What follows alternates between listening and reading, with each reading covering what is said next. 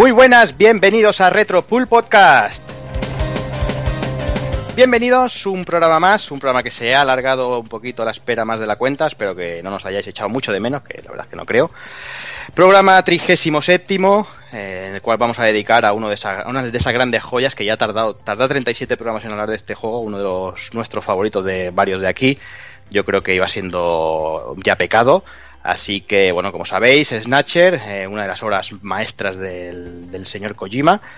Y bueno, vamos a ir al grano, vamos a ir saludando al personal. Déjame que, que empiece saludando a uno que yo sé que, que, lo, que lo disfrutó en su momento y que lo acaba de disfrutar hasta hace bien poquito porque lo acaba de terminar. Muy buenas, Evil. Muy buenas. ¿Qué tal? Bien, bien, aquí deseando hablar de, de Snatcher, una aventura gráfica, que es raro verme a mí en una aventura gráfica. Eh, eh, porque veas, eh. Eh, Bueno, lo que pasa es que está jugado. A mí lo que, lo que no me gusta es coger y, y hablar en un programa y, bueno, eh, ahí, no sé, hablar de, de juegos que no conoces y que no has jugado y lo único que puedes hacer es exhibir ignorancia. Y prefiero hablar, de- y prefiero hablar del juego en sí. Más Claro. que nada, de un juego que haya jugado y que haya disfrutado y, y, bueno, y que te llegue a la patata, que te llegue al corazón, como, como el Snatcher. Claro que sí. Déjame también que salude al señor Takoku. Muy buenas. Muy buenas, tío. ¿Qué tal? ¿Qué es e- Pues bien, pero ¿qué es eso de que esperas que la gente no nos haya echado de menos? No, no, qué yo he dicho que, que, espero que no nos hayan echado mucho de menos. Por eso, que poca, que poco nos vendemos, tío. Yo- Tenemos que estar deseando que estuvieran ahí yonkis, Nah. tirados por la calle, esperando su ración. Nada, sí, ya somos. Yo soy, yo soy muy, muy, muy sincero y muy de esto me da igual. que lo que hacemos aquí es para entretener al personal y sí, supongo que alguno se habrá acordado de nosotros. Eh, algún mensaje hemos recibido diciendo qué coño hacéis perros que no hacéis programa y dijimos no, ya lo explicamos, joder, que para juntarnos, bueno, lo voy a repetir por si hay alguien por ahí perdido. Eh, retrasamos este programa para poder retrasar el siguiente, el de actual, para poder que, para poder, poder, poder, Poder, más que repetir, poder. Eh, para poder, exacto, eh, grabar el actual el 19 de junio, que es el, el viernes del E3, con ya todas las ponencias y toda la, toda la carne ya en el asador, y poder hablar, pues eso, tenerlo eh, fresco y al momento, y poder traeros nuestra gilipollece a- al momento. Y ahora sí, Takoku, muy buenas. Muy buenas, tío. ¿Qué tal? ¿Qué es eso de que esperas que la gente no nos haya echado de menos? Pues mira, pues eso. Estamos aquí en un bucle infinito. A partir de ahora, cero si te lo humilde. Sí, ahí está.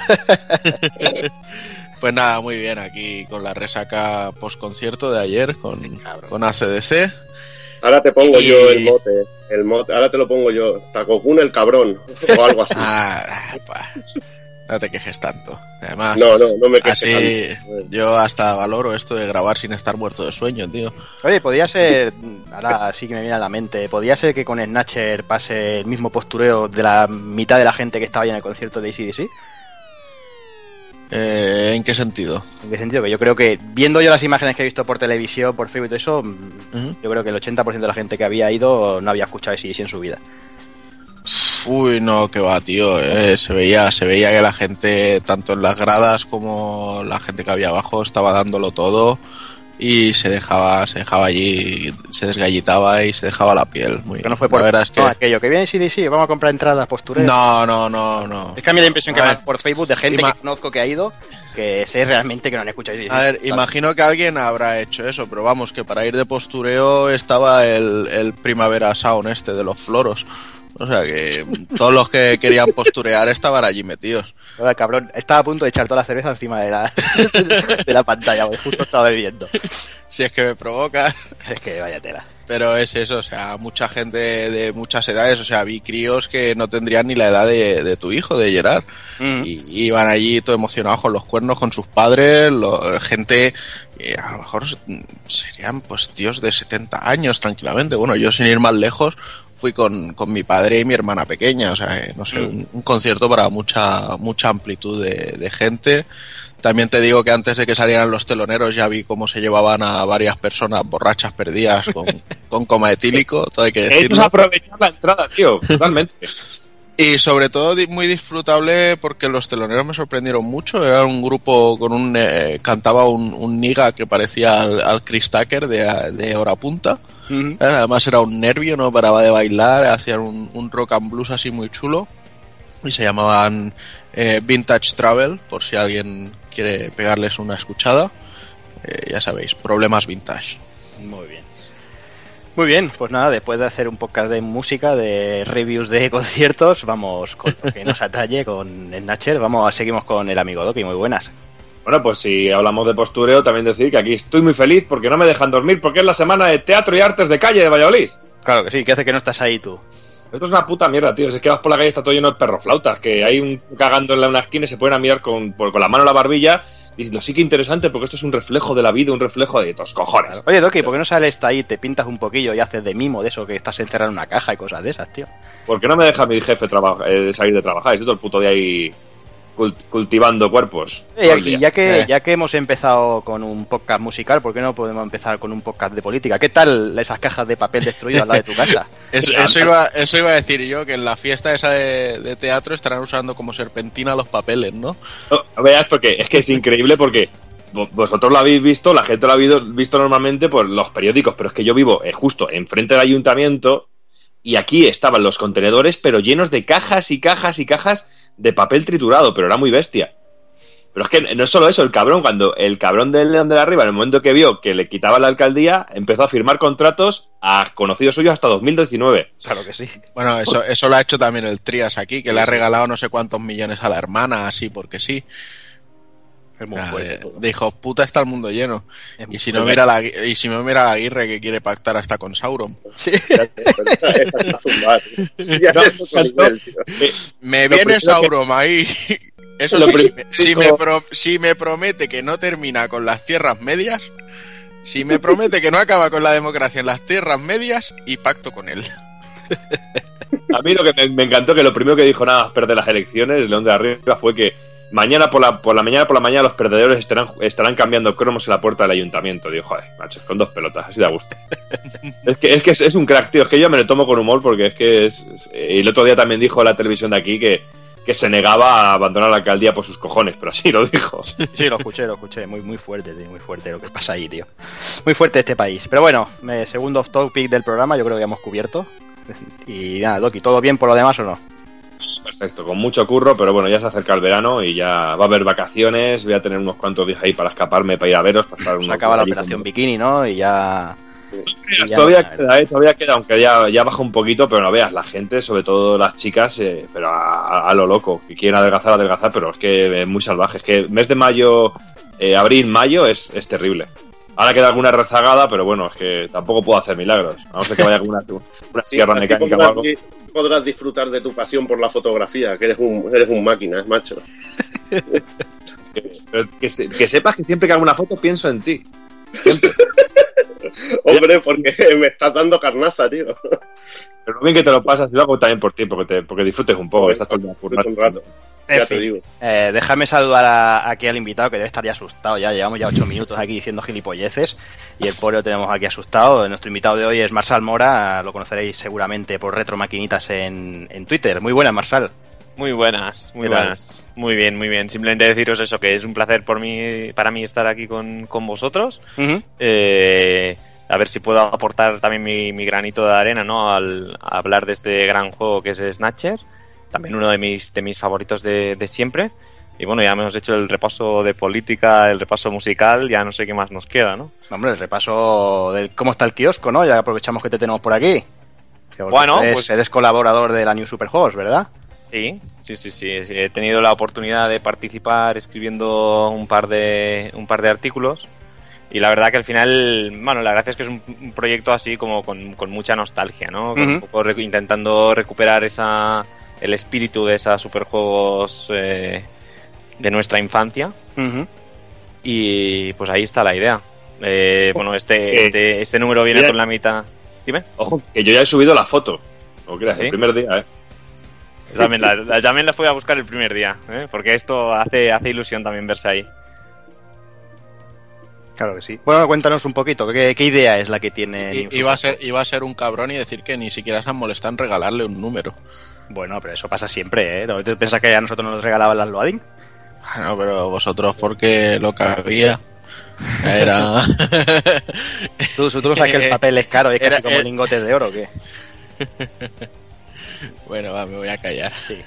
no, pues que eso si que no la decíamos. lío, que si no la lío. Pues eso que decíamos, e- ese eh, en realidad no es ni un número uno, es un número como cero, ¿no? Es como un, un inicio para ver cómo están las cosas también y es mitad parte retro, mitad más actualidad.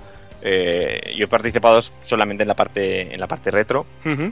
porque es bueno porque es la parte que más que mejor llevo por decirlo así pero bueno la parte de actualidad está más centrada en pues en analizar los, los últimos grandes lanzamientos desde una perspectiva un poco más tranquila no sin, sin esa prisa del, del último momento.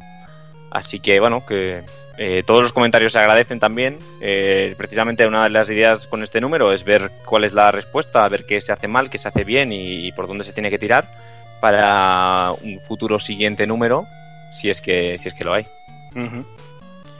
Bueno, pues nada, esperamos que, la cosa vaya, vaya para adelante. Más que nada por lo que decimos, ¿no? Es, es- es esa nostalgia que tenemos eh, de la de tener una revista en el sector que, por- que no se dedique por lo menos a traducir a traducir textos y, y- y- ni siquiera mencionar la autoría de ellos.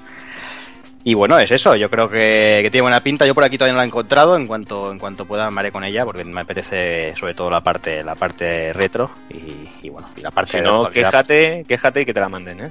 Vale, vale, vale, lo haré. Si esta semana no la encuentro, ya, ya, ya la liaré un poco por Twitter. pues nada, lo dicho, eh, ya está presentado, ya están todos los off, topi- off topics del programa ya hechos, así que vamos allá por el Snatcher, va.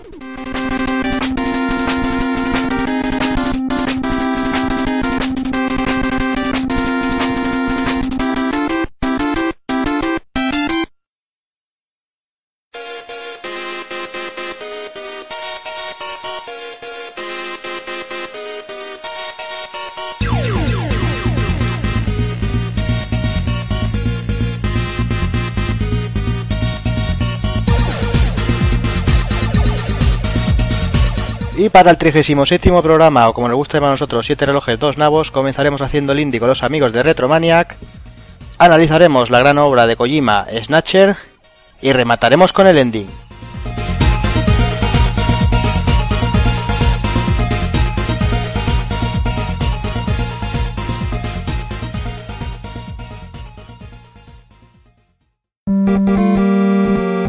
Pulpofrito.com Me gusta.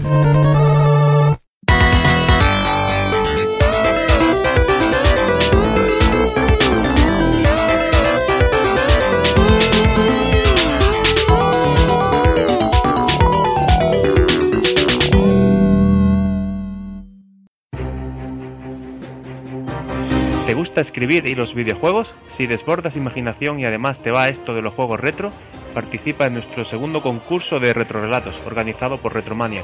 Una fantástica oportunidad para compartir tus historias con los demás y en el que además podrás optar a llevarte algunos de los fantásticos premios que nos han cedido nuestros patrocinadores.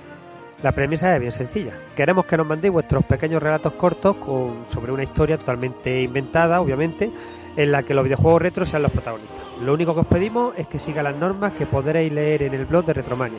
De entre todos los participantes, un pequeño jurado compuesto por miembros de la redacción con vampiro a la cabeza elegirá a los tres ganadores que podrán ver su relato impreso en el próximo número de Retromania y que además se llevarán un lote de premios la más de apetecible. Primer premio, una videoconsola Retron 5, junto a los videojuegos para Mega Drive, Pit Sampras y Last Battle, por cortesía de MR, y también un visor de realidad virtual por cortesía de la Kento. El segundo premio, una videoconsola Ouya, cortesía de Game. Y el tercer premio, un mando NES 8-bit 2 por cortesía de videojuego Horacio, y además un código de descarga del videojuego Super Cyborg. ¿Queréis saber más? Pues nada, leed atentamente nuestras bases y no esperéis al último momento para coger la libreta.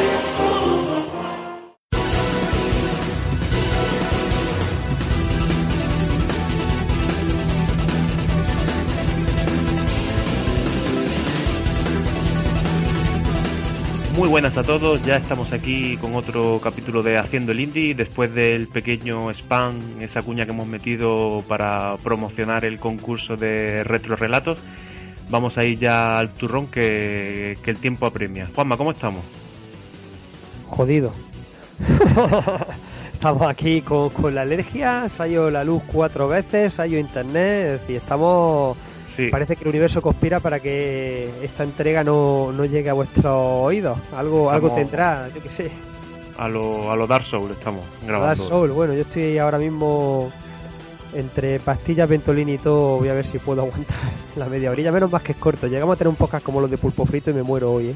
Pues sí, vamos a ir rapidito porque vaya que se nos corte otra vez la línea y se fastidie el tema. Sí, bueno, eh, es una pena porque además el juego este tiene chicha, me encanta, me encanta este juego. El juego en concreto se llama Tecno Babylon. Es eh, el juego seleccionado para esta ocasión. Es una creación del estudio Gadget 8 Games en colaboración con James Dearden de la desarrolladora Technocrat. Eh, el objetivo de ambas partes era el de sumergirnos en una nueva aventura gráfica con todo el buen sabor añejo y parece que lo han conseguido bastante bien. Es muy curioso porque eh, Gadget 8 Games eh, desarrolla juegos propios a, la par que distribuye juegos que no, que no son suyos, ¿no? Y, en este caso uno puede confundirse por el aspecto eh, artístico con uno desarrollado por ellos mismos porque se parece muchísimo a juegos anteriores de la compañía, sin embargo no, en este caso la desarrolladora, como has comentado, es Tecnocrat, lo que pasa es que no sé si por algún tipo de convenio o por gusto propio han, acabado utilizando ese pixel art que tanto, que tanto nos mola. Y bueno, Teno Babylon nos pone a los mandos, bueno, mejor dicho, al ratón, de una clásica aventura point and click, retrofuturista y cyberpunk en ambientación y con ese pixelado que, que he estado comentando, ¿no?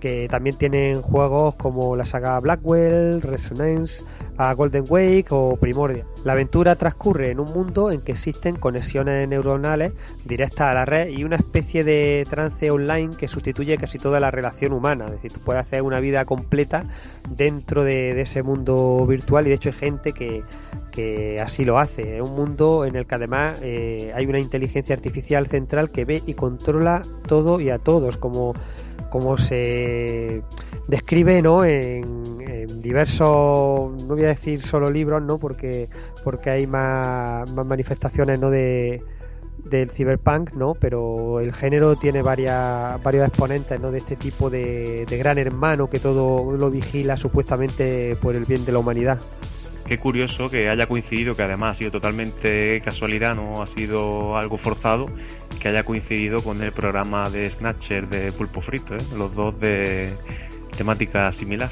Pues sí, la verdad es que sí, no tiene más intención que el juego Tecno Babylon eh, salió el reciente 21 de mayo. O sea, que, sí, pero vamos, sí, genial, o... vamos a tener un, un, podcast completo temático. De buena dosis de Cyberpunk. En fin, el juego nos sitúa en la ciudad de Newton en el año 2087. A lo largo del mismo eh, tomaremos el control de hasta tres personajes. Los agentes Charlie Regis y Max Lau, que están investigando a un mindjacker, un ladrón de mentes, que parece ser que está aprovechando las conexiones neuronales de ciudadanos aparentemente normales para robarles sus conocimientos y los está matando en serie durante el proceso. La tercera persona en discordia que manejamos es, uno, es una agorafóbica que es adicta a la red llamada Lata Sesam, que parece ser el próximo objetivo de, este criminal.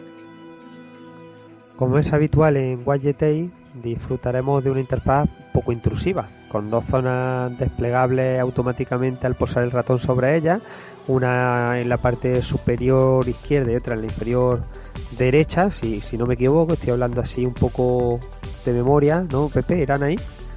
Sí, creo sí, que ¿verdad? sí. Sí, está en, en, esquinas totalmente opuestas, digo, no son nada, nada intrusivas. Sí, eh, no por encima y aparece. En el momento que tú pones el ratón, pues se despliega. En una estarán los típicos menús de guardar partidas, ajustar ciertas opciones de juego como el sonido y demás. Y en la otra, pues la, lo que son las acciones relativas al propio juego, como entrar en trance para conectarnos a la red de forma directa desde, desde la interfaz. Y una vez en ella, consultar cosas pues como el correo electrónico, ver las noticias, desconectarnos, etcétera. El resto del desarrollo es el típico en el gen. Controlaremos un puntero que podremos posar en distintas zonas de la escena, pudiendo interactuar y observar eh, dicha zona u objeto según el botón del ratón que, el pu que, pulsemos. Vamos, no vamos a descubrir nada nuevo. Tú pasas el ratón, ¿no? Y en el momento en el que hay algo con lo cual puedes interactuar, pues aparece, eh, digamos, el nombre de, de, de, ese objeto. Y en ese momento, pues tú ya eliges directamente mirar con uno de los dos botones del ratón. O si tú quieres eh, interactuar, si hace falta algún menú, pues ya se despliega en ese momento. En fin, es todo muy intuitivo. Sí, es muy destacable lo bien que está todo cohesionado con el tema del nexo, que realmente es como si fueran los menús del juego, ¿no? Entonces está todo muy de una manera muy inmersiva, queda, queda bastante aparente. Luego en el apartado técnico pues tenemos un juego de lo que podríamos hoy día llamar neo retro, que nos pone delante de un motor cuyos gráficos nos recuerdan por sus colores y resolución a una VGA. Las animaciones son suaves, aunque sencillas por lo general. Y si bien la, pa- la paleta gráfica pareciera que, puede dar un producto técnicamente bastante justo, la verdad es que artísticamente eh, se nota que tiene un gran trabajo y acabado por detrás. ¿eh? Esto es como todo, habrá gente que, que le gusta más, gente que le gusta menos, a mí me encanta. Yo, y no de ahora, o sea, eh, ahora los retro está de moda, pero en el mismo momento en el que se empezaron a utilizar los gráficos Super VGA 640 x 480 píxeles, que aquello en aquel momento era alta definición una y una revolución, yo ya echaba de menos los píxeles del Monkey Island o del King Quest y esas paletas VGA, ¿no? Que, que bueno, no sé por qué, pero a mí me gustaban. Es decir, habrá gente que, que lo vería una limitación eh, absurda, ¿no? El, el utilizar ahora el píxel, pero fíjate, muchos años después no soy yo el único loco que echaba de menos aquella cosa. Resulta Sí. que mucha gente lo está volviendo a utilizar, ¿no?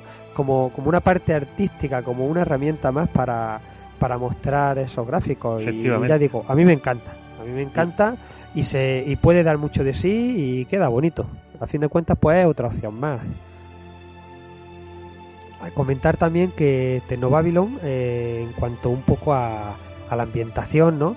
Eh, la propia Gadget 8 Games y Technocrat eh, lo definen como una especie de mezcla para, para que todos nuestros oyentes hagan una idea rápida e inmediata de lo que se puede encontrar entre Police Quest y Blade Runner.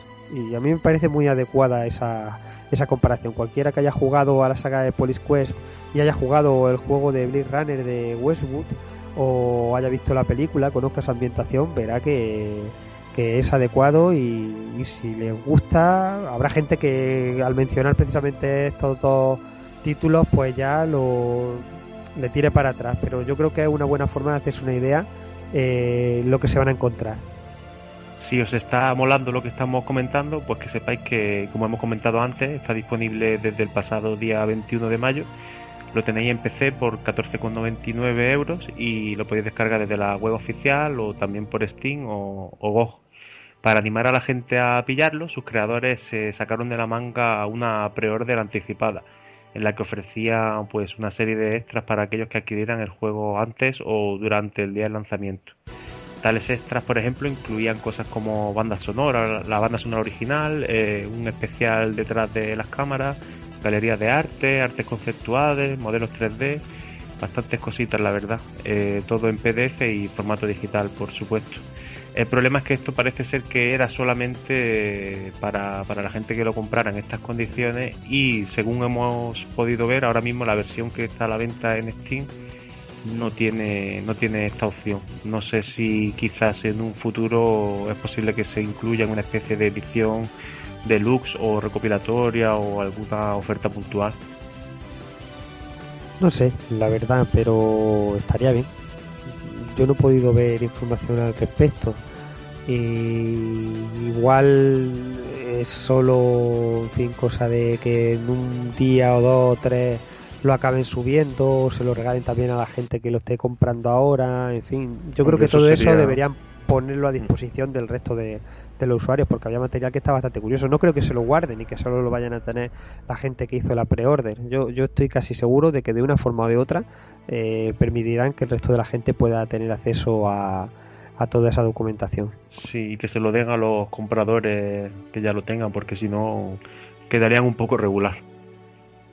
Y bueno, para terminar un poquito así una valoración rápida, Juanma, una opinión final. Bueno, yo he de decir que, que he estado encantado con este juego. Lo, llegaba- lo llevaba siguiendo eh, por los foros de 33 bits con algunos compañeros y, y fue lo que yo en principio me empezó a llamar la atención. Empecé a seguirlo, empecé a mirar, contacté con ellos para ver si, si tenían alguna versión de preview, me la pasaron, muy amables además eh, los de la compañía y, y todo lo que he ido viendo, todo lo que he ido jugando, tanto en la versión previa como ya en la final, me ha, me ha gustado, me gusta mucho el género, me encanta este género tan olvidado durante un tiempo, ¿no? Eh, con la moda de los shooters y demás, y que ahora parece que vuelve, aunque sea no para todo el mundo, ¿no? Pero por lo menos para unos pocos que seguimos disfrutándolo. Me encanta que utilicen este estilo gráfico y, y la forma de usarlo, ¿no? porque no todo el mundo puede coger un, una paleta de colores limitada y una resolución limitada y hacerte algo que guste. Pues lo estamos diciendo, son limitaciones a fin de cuentas autoimpuestas hoy por hoy, ¿no?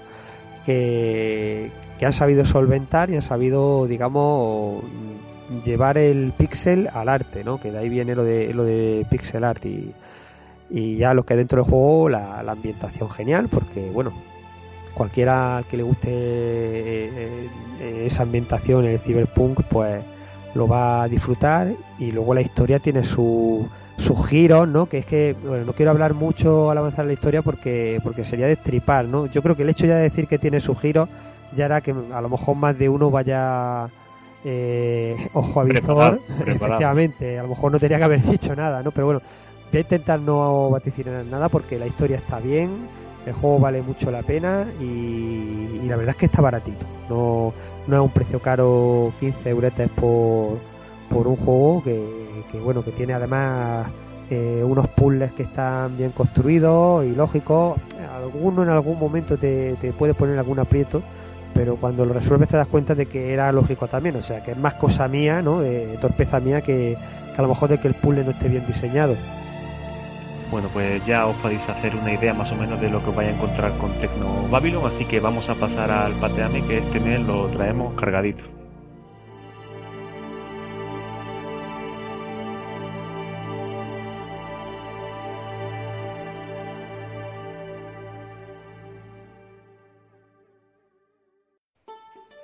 Bueno, y este mes con los pateame que traemos vamos a tener muy complicado no, no mencionar la, la palabra prohibida de- del Put Podcast. Eh, hay que tener cuidado, Juanma, ya sabes. Eh, vamos a ir primero con Yuka Laili, juego que, bueno, seguramente ya casi todos habréis escuchado de él, porque se anunció, se terminó de confirmar, bueno, aparte de que venía sonando ya de tiempo atrás, se, se anunció poquitos días después que terminamos de grabar el último programa y nos quedamos con, con las ganas de meterlo por muy poquito. Así que vamos a comentar un poco para hacer una especie de resumen. Eh, Playtonic, el nuevo estudio de desarrollo compuesto por varios ex integrantes de, de Rare, de La Buena. Ah, Eso iba a decir yo, los, de- los, los Los del Kinect por integrantes, los buenos, porque vamos, los que se han quedado para hacer juegos del Kinect, digo yo que serán, eh, yo qué sé, lo- los, que, a- los que servían los cafés o algo, porque ya han tú quedado. Vamos a darle un voto de confianza. el desperdicio de, de talento que hay ahí, ¿eh? Vaya tela. A ver qué pasa con esos Battletoads. Pues estos es- integrantes han puesto en marcha una nueva campaña de crowdfunding en Kickstarter para intentar lograr la financiación necesaria y acabar con el desarrollo de su videojuego, que ya veníamos escuchando de hace tiempo como Project Ukelele. Y es que realmente si pronunciáramos bien el nombre del juego y no a nuestro estilo de, de aquí de por el sur, la traducción correcta sería Ukelele o algo así, más o menos quedaría. O sea que estaba blanco y en botella. Las mecánicas, pues parece que se asemejarán bastante al clásico Banjo Kazooie de Nintendo 64. Yo tengo un problema cuando, cuando veo lo de Proyecto Ukelele. Y es que Proyecto Ukelele es uno de los libros de música que utilizan mis niños en el colegio. Entonces yo veo Proyecto Ukelele y me acuerdo del trabajo automáticamente.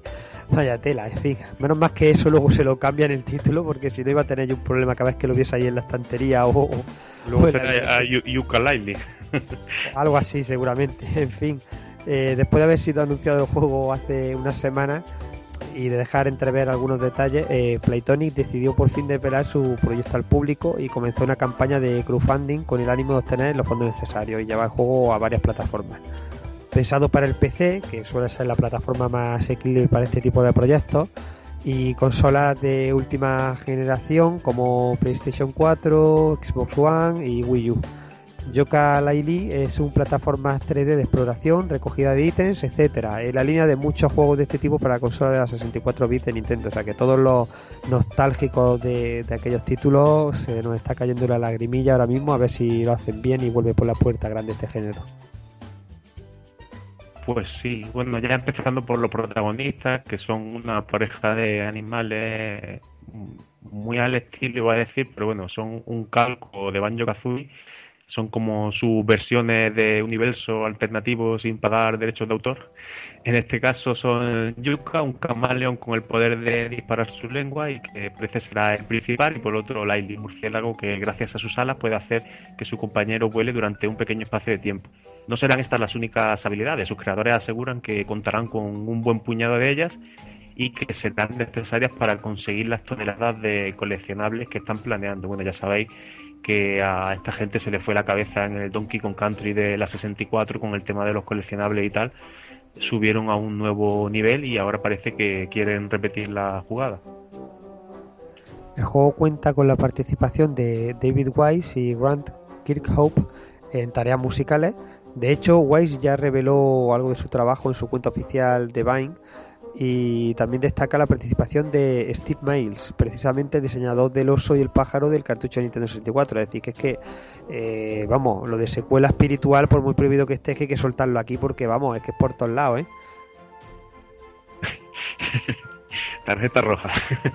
bueno, decir también que David Wise eh, es el compositor de, lo- de los Donkey Kong Country originales de Super NES, a quien también consiguieron los de Retro Studio o Nintendo, no sé muy bien, me imagino que más bien serían los de Retro, rescatar para el Donkey Kong Country de Wii U, el Tropical Freeze, y decir que tiene una banda sonora, bueno, acojonante, no lo siguiente.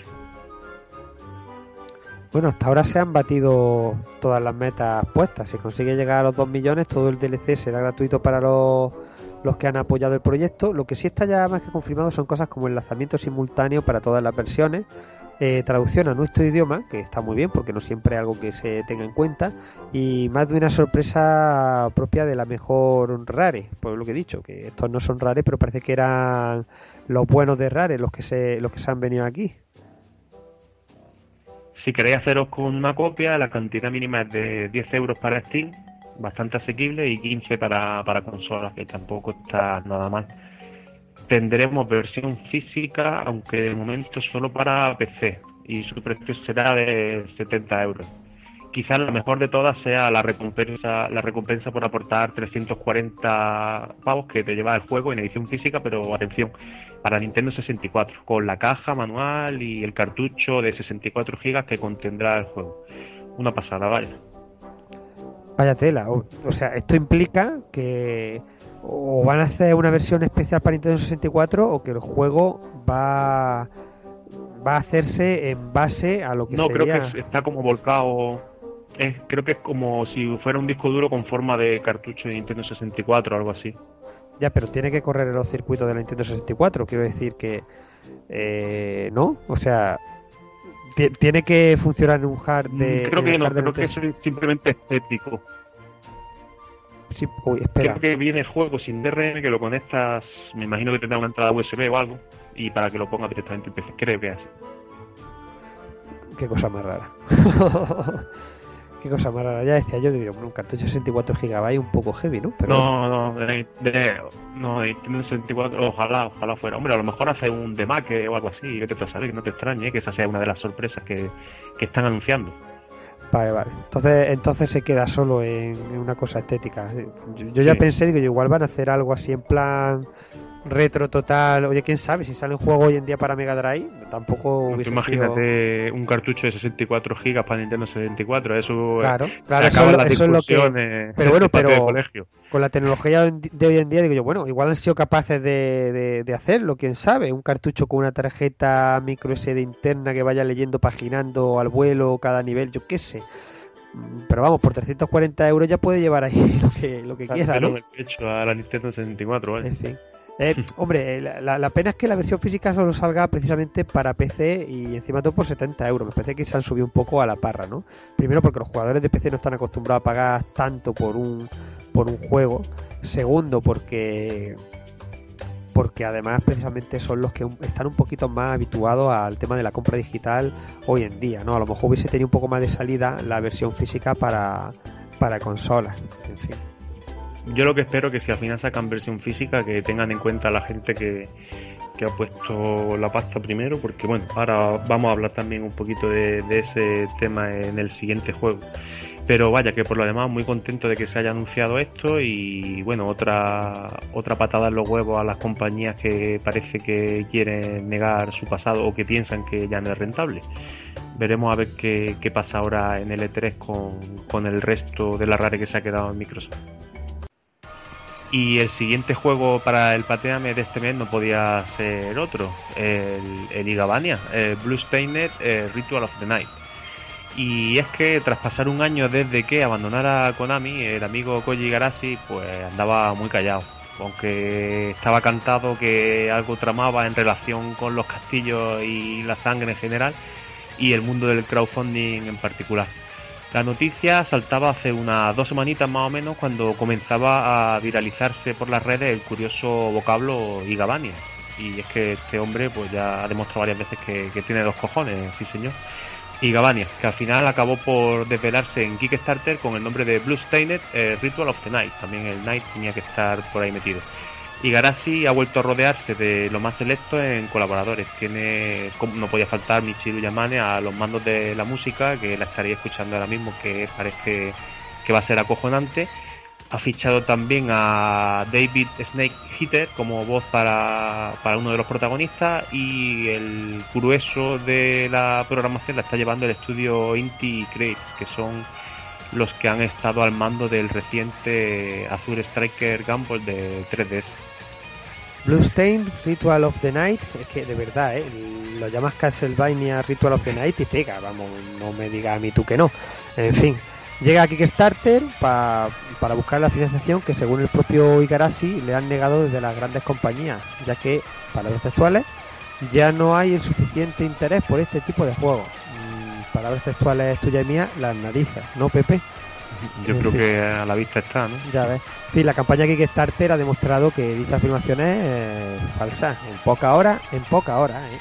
superó con creces el medio millón de dólares, así casi nada, que solicitaba, teniendo visos de multiplicar por varios números dicha cantidad. Y a día de la grabación del programa lleva recaudados casi 3 millones de dólares. Ojo, que aún le quedan dos semanas para terminar la campaña. Estamos sin duda ante un nuevo hito en la plataforma de de recaudación colectiva. En Bloodstained encarnaremos a Miriam, una huérfana marcada por la maldición del alquimista, que no es otra cosa que tu cuerpo poco a poco empieza a cristalizarse.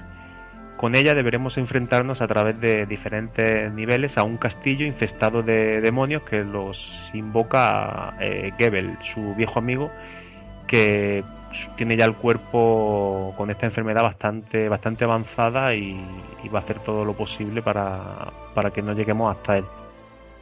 El juego contará con versiones para Play 4, Xbox One y PC.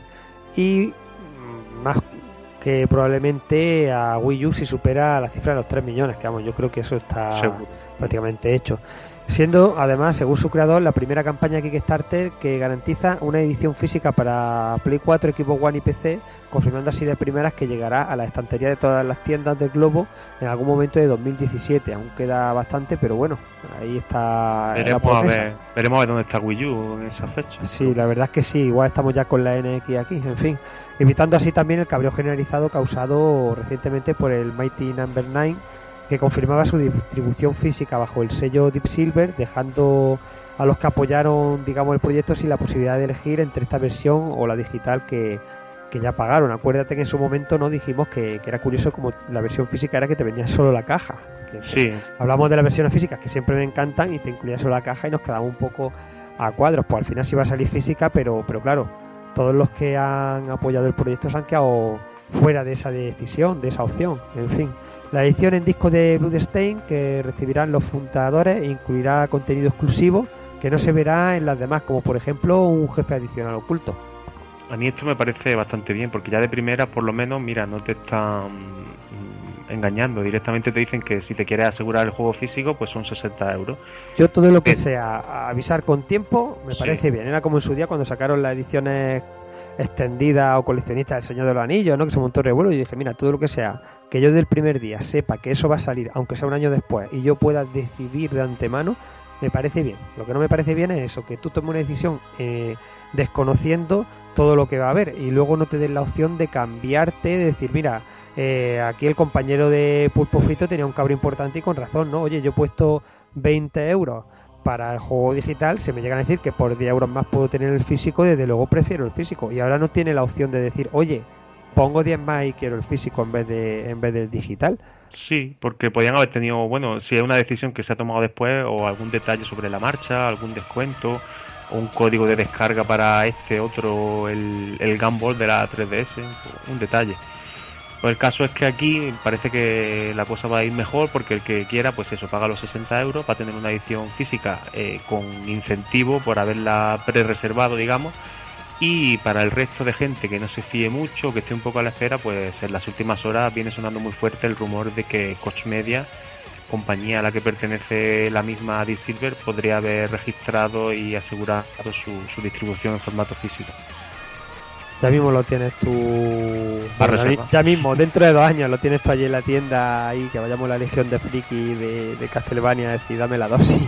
Va, va a estar bien, va a estar bien. Vaya tela. Bueno, el desarrollo sigue a pie juntillas, lo visto en anteriores clásicos de los Belmont, comandados por Igarashi, eh, como Symphony of the Night o Area of, of Sorrow. eh, desarrollo bidimensional, plataformeo del bueno mezclado con elementos de RPG de acción y mucha dosis de exploración. Vamos, fórmula que hoy en día goza de gran éxito con nombres como Guacamele. Eso sí, para adaptarse un poquito a los nuevos tiempos, pretende añadir una buena dosis de crafteo en la gestión de objetos y otras cosas, pero que muy interesantes como modo versus o cooperativo a dos jugadores, que puede estar muy interesante. Es algo que, a mí siempre hubiese gustado probar en algún Castlevania. Otra cosita a destacar es que también, a raíz del tremendísimo éxito que ha tenido, pues el amigo Igarashi no se ha dormido en los laureles y raro es el día en el que no vemos alguna novedad o alguna noticia con respecto al juego. Una de ellas, pues eh, hemos visto que como nueva meta adicional, sus creadores quieren ir un poquito más allá y han anunciado un nuevo modo de juego que estará más centrado en los capítulos de Castlevania tradicionales de 8 y 16 bits como Super Castlevania 4 o Rondo Blood y es decir que serán niveles sueltos que debemos de superar sin perder las vidas y donde se elimina el componente exploración o RPG, vaya, dejarlo como, como se conocía la serie en su inicio. Y yo eso lo veo todo un acierto que enriquecerá aún más la, la atractiva propuesta que, que nos va a venir. De hecho, si hubiese salido este juego tal que como los primeros Castlevania, para mí también hubiese sido un juegazo, no, no lo voy a negar. Bueno, en cuanto a la pasta que debemos soltar para conseguirlo, empezamos por 28 euros para la copia digital en cualquiera de las tres plataformas. Aquí el hombre sí es verdad que se ha subido un poquillo más a la parra. Yo no sé si... si Es que hay si que pagar será- el vídeo, han alquilado un castillo. Han alquilado un castillo, será algo de eso. No sé, no sé.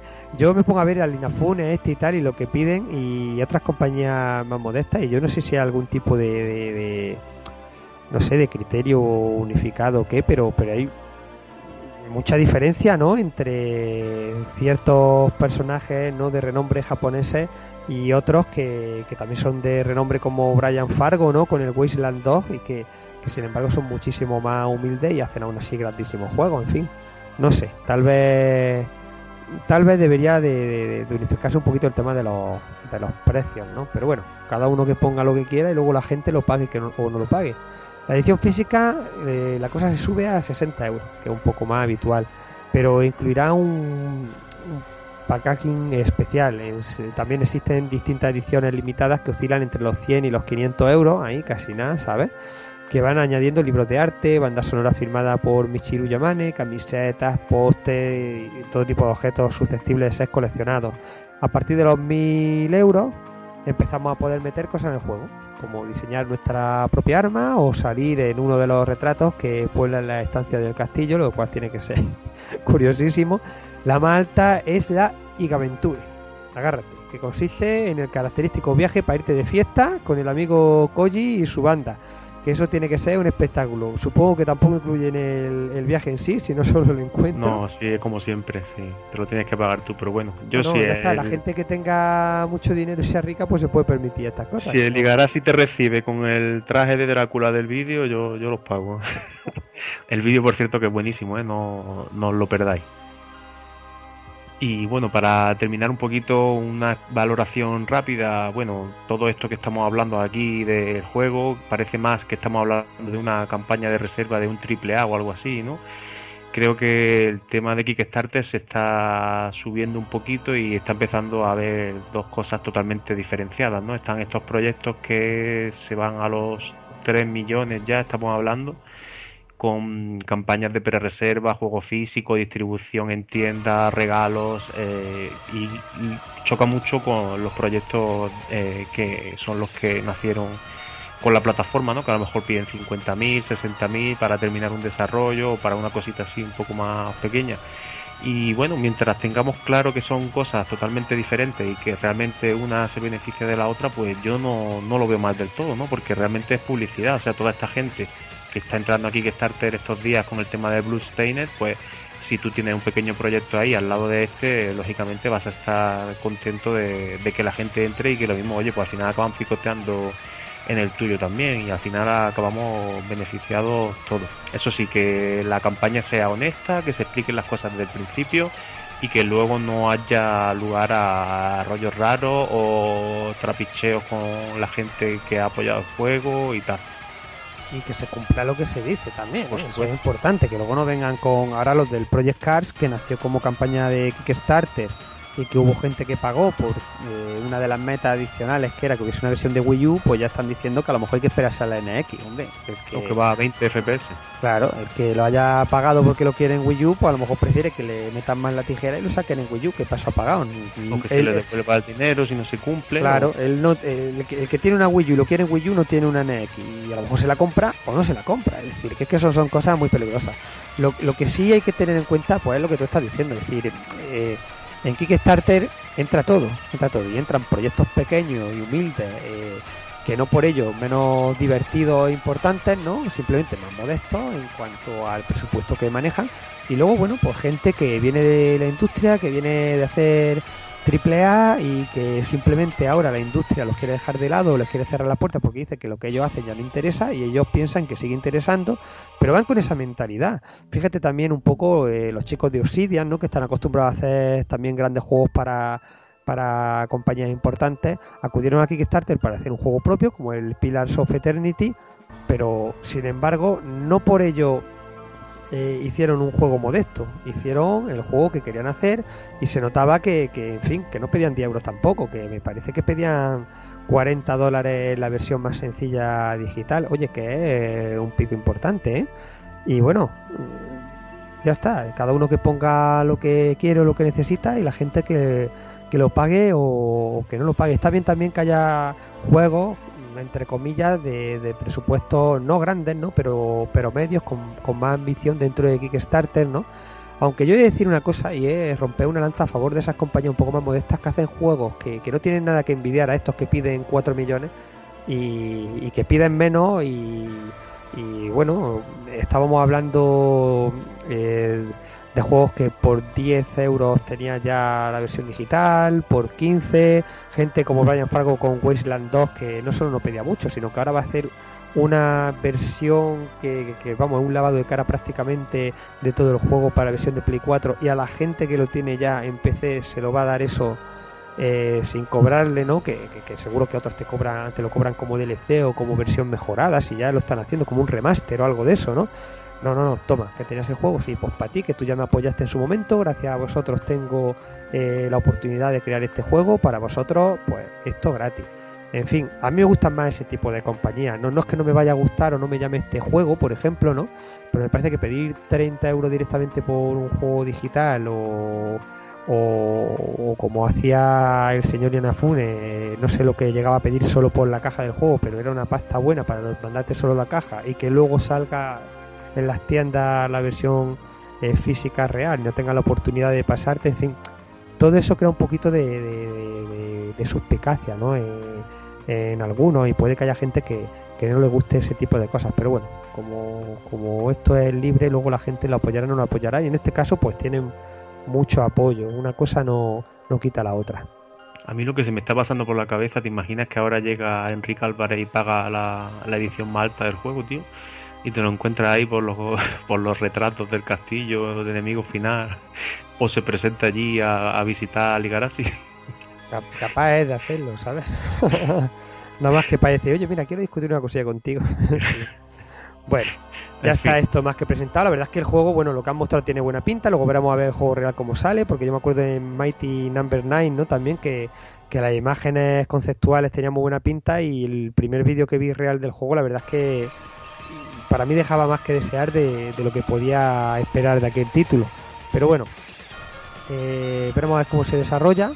El que lo quiera apoyar, sabéis, 28 dólares. No ha faltado gente que lo ha apoyado. Yo por mi parte me parece que algo, algo elevado, ¿no? Para, para un juego que a fin de cuentas está acudiendo a la comunidad para que lo apoye. Yo creo que debería ser un poquillo más generoso con la gente que va a hacer posible que él pueda desarrollar este juego y luego ya eh, la versión comercial en la calle para la gente que no te ha apoyado y no te ha dado su dinero, pues si quieres lo pone un poco más caro. Un poco Pero más bueno. seguro.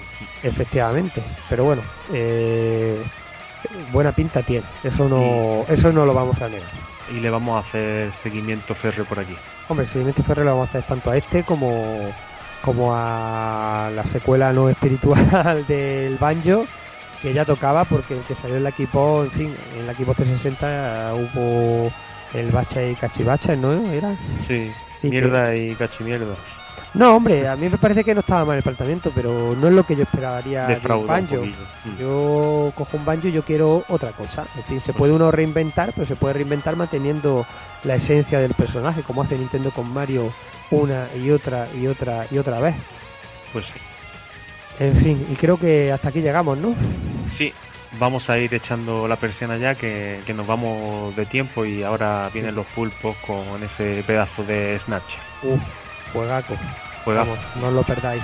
Venga, hasta el mes que viene. Adiós, adiós.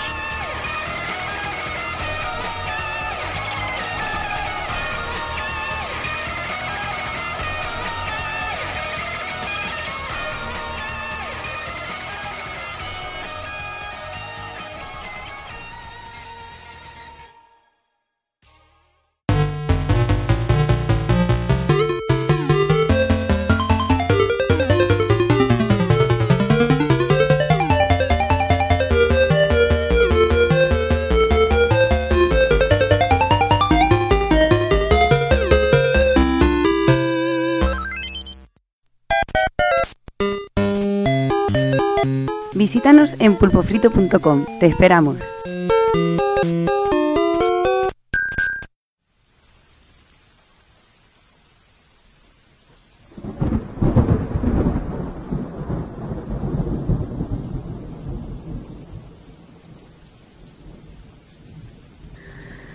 Yo he visto cosas que vosotros no creeríais. Atacar Metal Gears con una katana más allá de Japón. He visto Tokimekis brillar en la oscuridad de la puerta de la habitación de un pajillero. Todos estos momentos se perderán en el tiempo, como los platos de comida que me apretaba fuera con la visa de Konami. Es hora de vivir del cuento. O del Kickstarter. Aún no lo sé.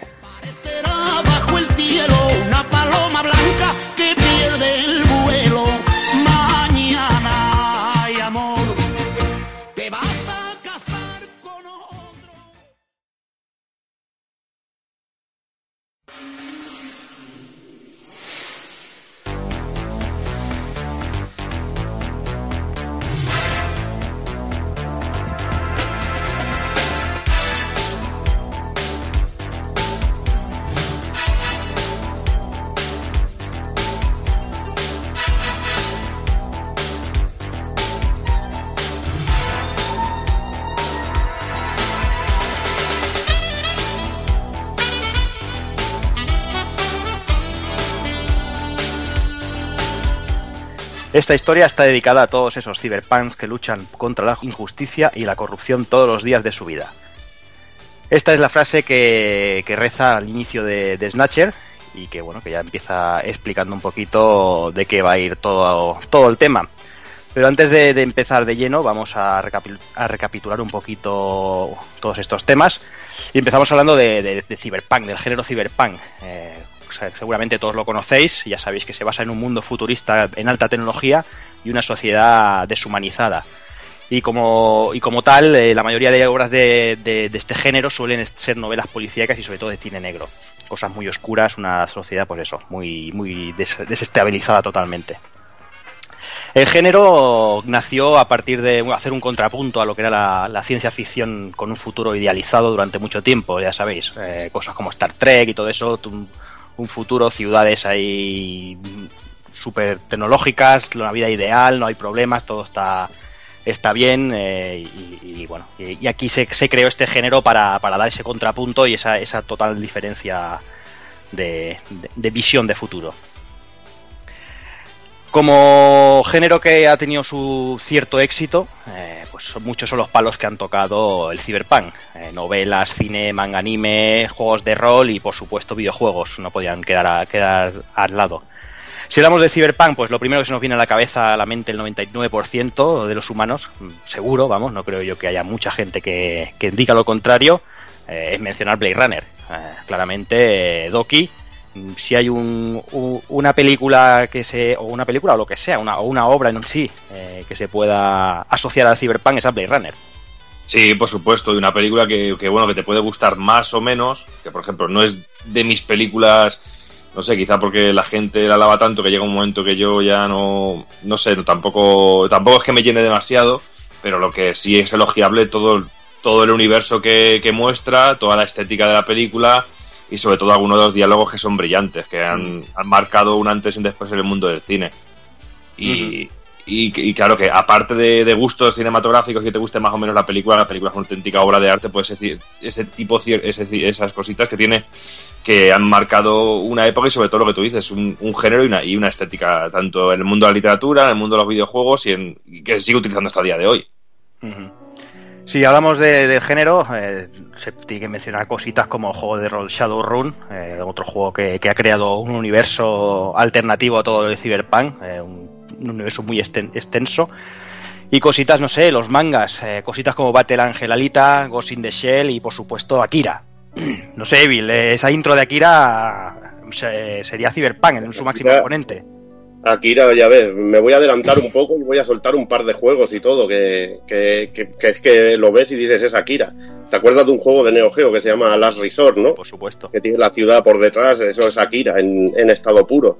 Y a la vez que, eh, a la- bueno, igual que este juego, hay otro juego que se llama Variarm de, de Mega CD que también tiene una ciudad así, las motos incluso por debajo. Y no sé, son referentes, son referentes, como Battle Angel Alita, que para mí es uno de, es quizá uno de mis mangas favoritos. Sobre todo la primera parte, que se dividía mucho en, iba por temáticas, empezaba con una historia más, más seria así con el profesor y que iban a buscar, bueno, que iban a buscar los recambios, la- los, eh, bueno, las médulas espinales y todo esto.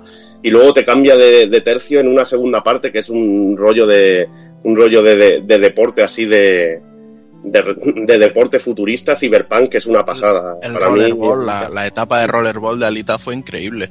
impresionante, impresionante. Y a mí, bueno, luego continúa ya con, con mil historias, ya ni, ya ni me acuerdo, la verdad. A mí me dolió increíblemente cuando vi la película esta de Elysium, que era un, un calco asqueroso de, de, todo- de toda la relación de Tífares y el patio de los desperdicios y dices, joder, como teniendo algo tan mascado y, y que lo estás cogiendo de aquí directamente has podido hacer algo tan malo.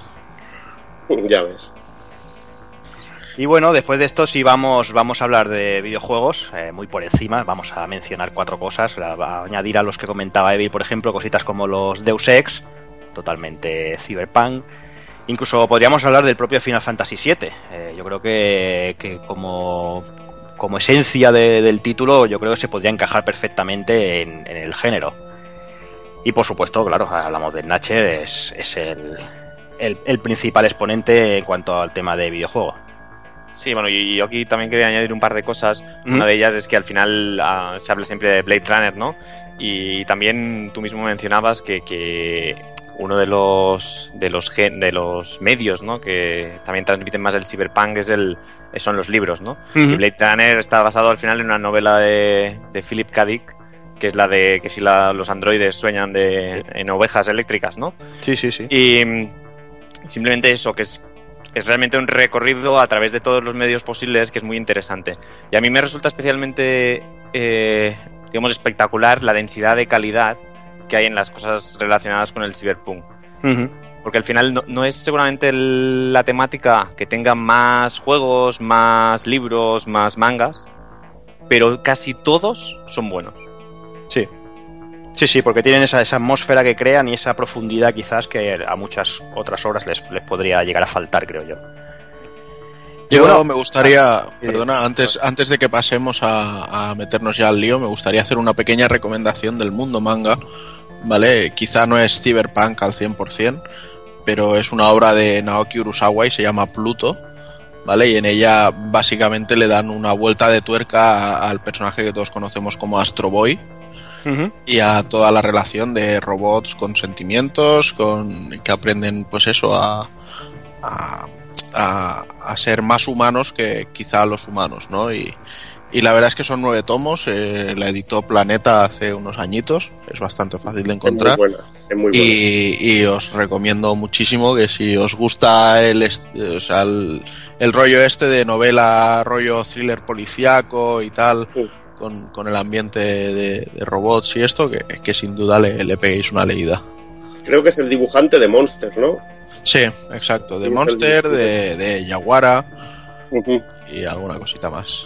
Y tú Sí, entiendes, es que- pues, por que supuesto. hablar, hablar de Astro Boy es también un poquito cyberpunk, al igual que, que un juego que, que se basa mucho en Astro Boy, que es Mega Man, que es Rockman. También lo podemos considerar también cyberpunk. Yo, bueno, hay un juego que también que tiene ese ambiente pero a tope y que es un beaten up, es Undercover Cops de, de Irem, que Sí. tiene ese aspecto, sobre todo el primer jefe, eh, tiene enemigos con implantes cibernéticos y esto, y es muy, muy, muy... Tiene este, este aire, pero, pero muchísimo. También Mutation Nation lo tiene un poquito, y podemos verlo en, no sé, en multitud de juegos. Agane, que es un poco un, un rollo samurai así con cyberpunk, también muy, muy curioso. No sé, ahí eh, la verdad es que da para mucho hablar de juegos. eh. Hay bastantes, bastantes ejemplos. Y quiero lanzar una pequeña pregunta, aprovechando que tengo aquí a, a Marsal y a Doki. Eh, ¿Vosotros 1984 lo consideráis una obra cyberpunk o no? Bueno, ahí es, es complicado. Es complicado porque, porque realmente, eh, digamos, una de las características del cyberpunk y tal también es mucho la integración de las cosas cibernéticas, ¿no? De los androides y tal. Y ahí al igual se pierde un poco. Sí que es verdad Sí. que, que el, digamos, el futuro que dibujan es muy parecido. Eso sí. O sea, comparten elementos. Pero para mí no lo, no lo pondría en el mismo, en el mismo saco. Sí, yo lo veo también como un poco como un, un pre, como lo que vendría antes, el paso anterior a lo que sería ya un universo cyberpunk, quizá. Entonces podemos más o menos decir que para nosotros el cyberpunk implica que haya una inteligencia artificial. Si no la hay, caca. Podría ser, sí, es que Que el nombre de Cyber ya, ¿no? Ujú. lleva algo Sí. por ahí. Vale, no, simplemente era una, una curiosidad. Por ver Era un- era un cómo, patatazo cómo lo al ve- aire. cómo lo veíais vosotros.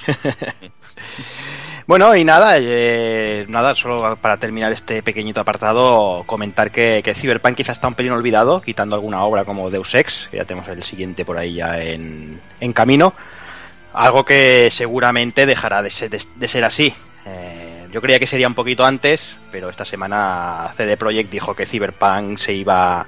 que hasta 2017 no empezarían a hablar de él. De, de Cyberpunk 2077, si no recuerdo mal, era el título, Esa, esa es la fecha de lanzamiento. la fecha de lanzamiento. Sí, Y- era cuando, cuando terminen de parchear el Witcher. Ahí está. Y, y tener por, por descontado que cuando ese juego empiece a, a coger a coger carrerilla, el, el- el género va a volver a explotar seguro, vamos, porque ya sabéis cómo, cómo es este mundillo que en cuanto aparece algo ya todo el mundo conoce todo lo anterior y esas cosas. Y, y bueno, a mí la verdad es que, que yo lo espero con bastantes ganas y la verdad es que al leer eso que hasta 2017 no empezaríamos a oír hablar de él me, me, me jodió, me jodió un poquito.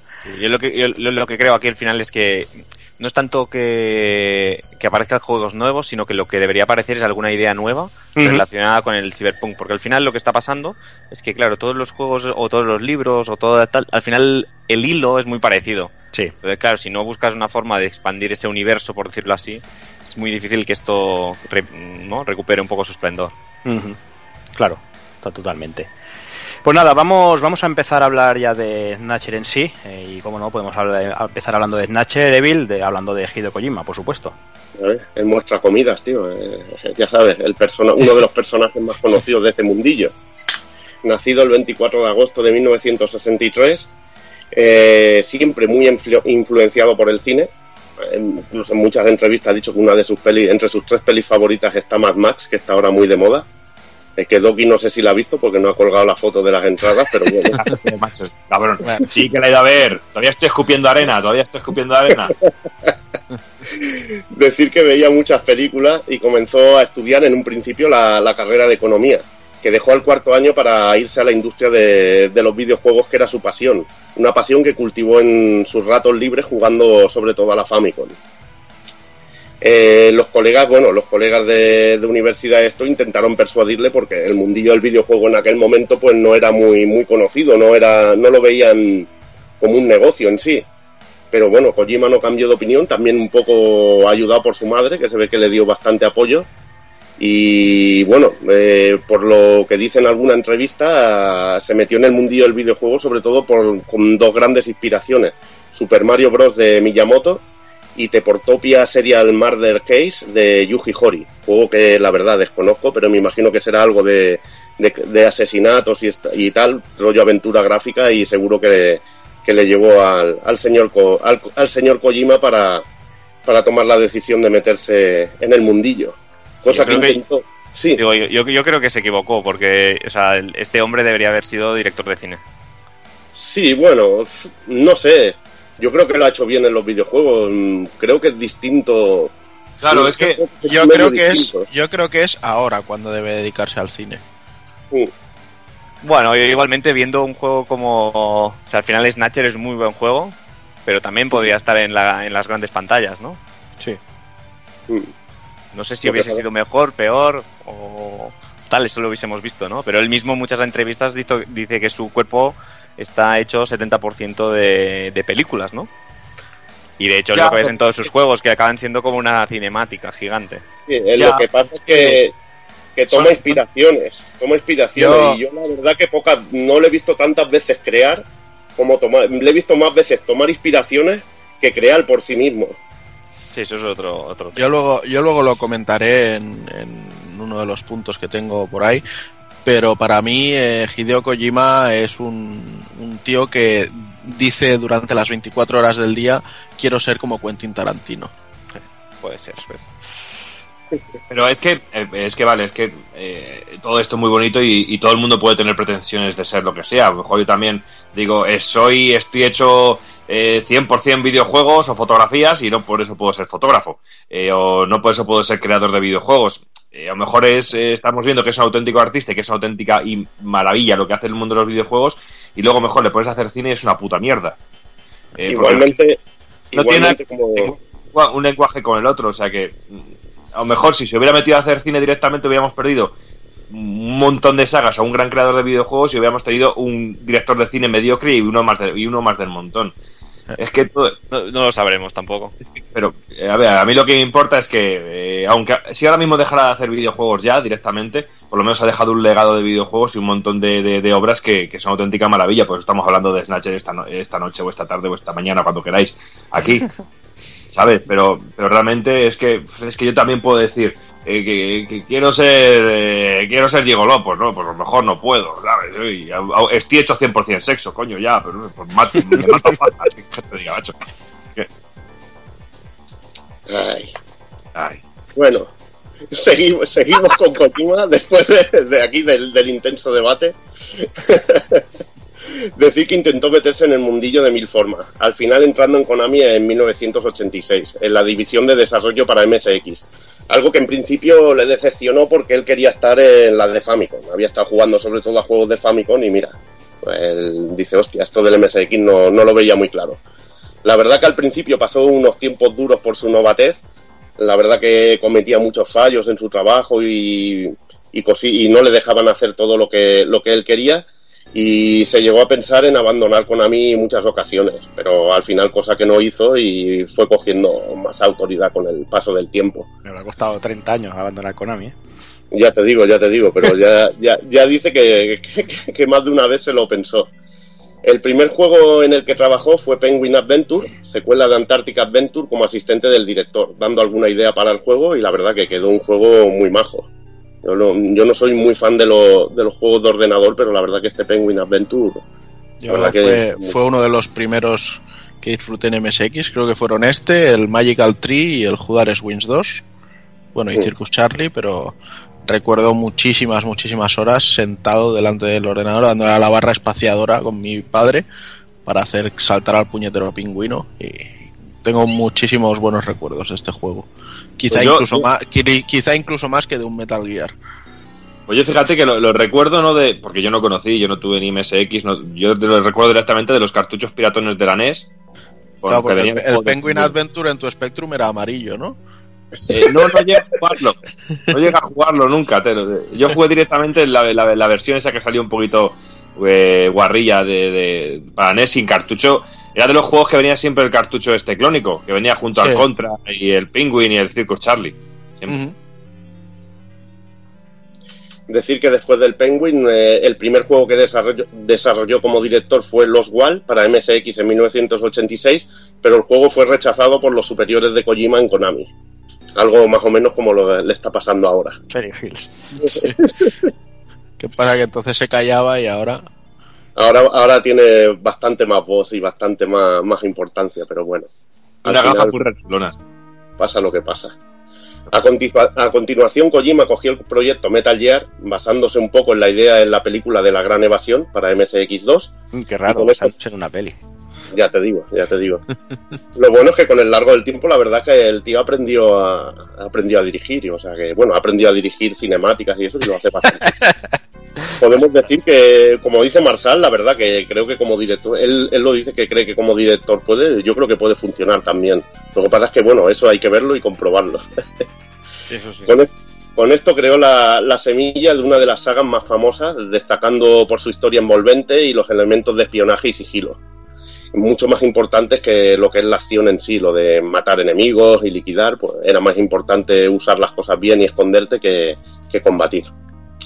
El port de, Famicom del juego, decir que no fue dirigido por Kojima, que siempre, luego, siempre que puede aprovecha para criticar esta versión que, que no le gusta nada. Decir que esta versión tuvo mucho éxito, pero bueno, lo- luego lo cuento, luego lo cuento. Tras esto se lanzó con la aventura gráfica de la que hoy hablamos, en Natcher para PC88 y MSX2. Yo me pensaba, la verdad, que este juego solo había salido en MSX y la verdad que había salido antes en, en un ordenador de estos personales japoneses de estos más raros que la hostia, el PC88. Bueno, eran de, eran de los más populares en Japón, los NEC Sí, estos. De los, de los más populares en Japón, pero yo por, aquí, por ejemplo, desconocía yo su Sí, sí, existencia no, aquí nada. hace un tiempo y, y la verdad que, que bueno, que salió incluso antes que la versión de MSX, un mes antes o dos meses antes. Ya en los 90 se involucró en la producción de S de Snatcher, Super Deformes de Snatcher, y Metal Gear 2, Solid Snake. Este último, pues era lo que iba a comentar antes, se, creó tras el éxito del, Metal Gear para Famicom, para NES, eh, que dio pie, a una secuela que no dirigió Kojima, y esto le incitó a crear él lo que sería la, lo que él llama la verdadera secuela de- del juego original de, de MSX. Eh, considera- considerando el Snake Revenge como, como que no es una secuela de, de lo que es la saga original. Hijo bastardo.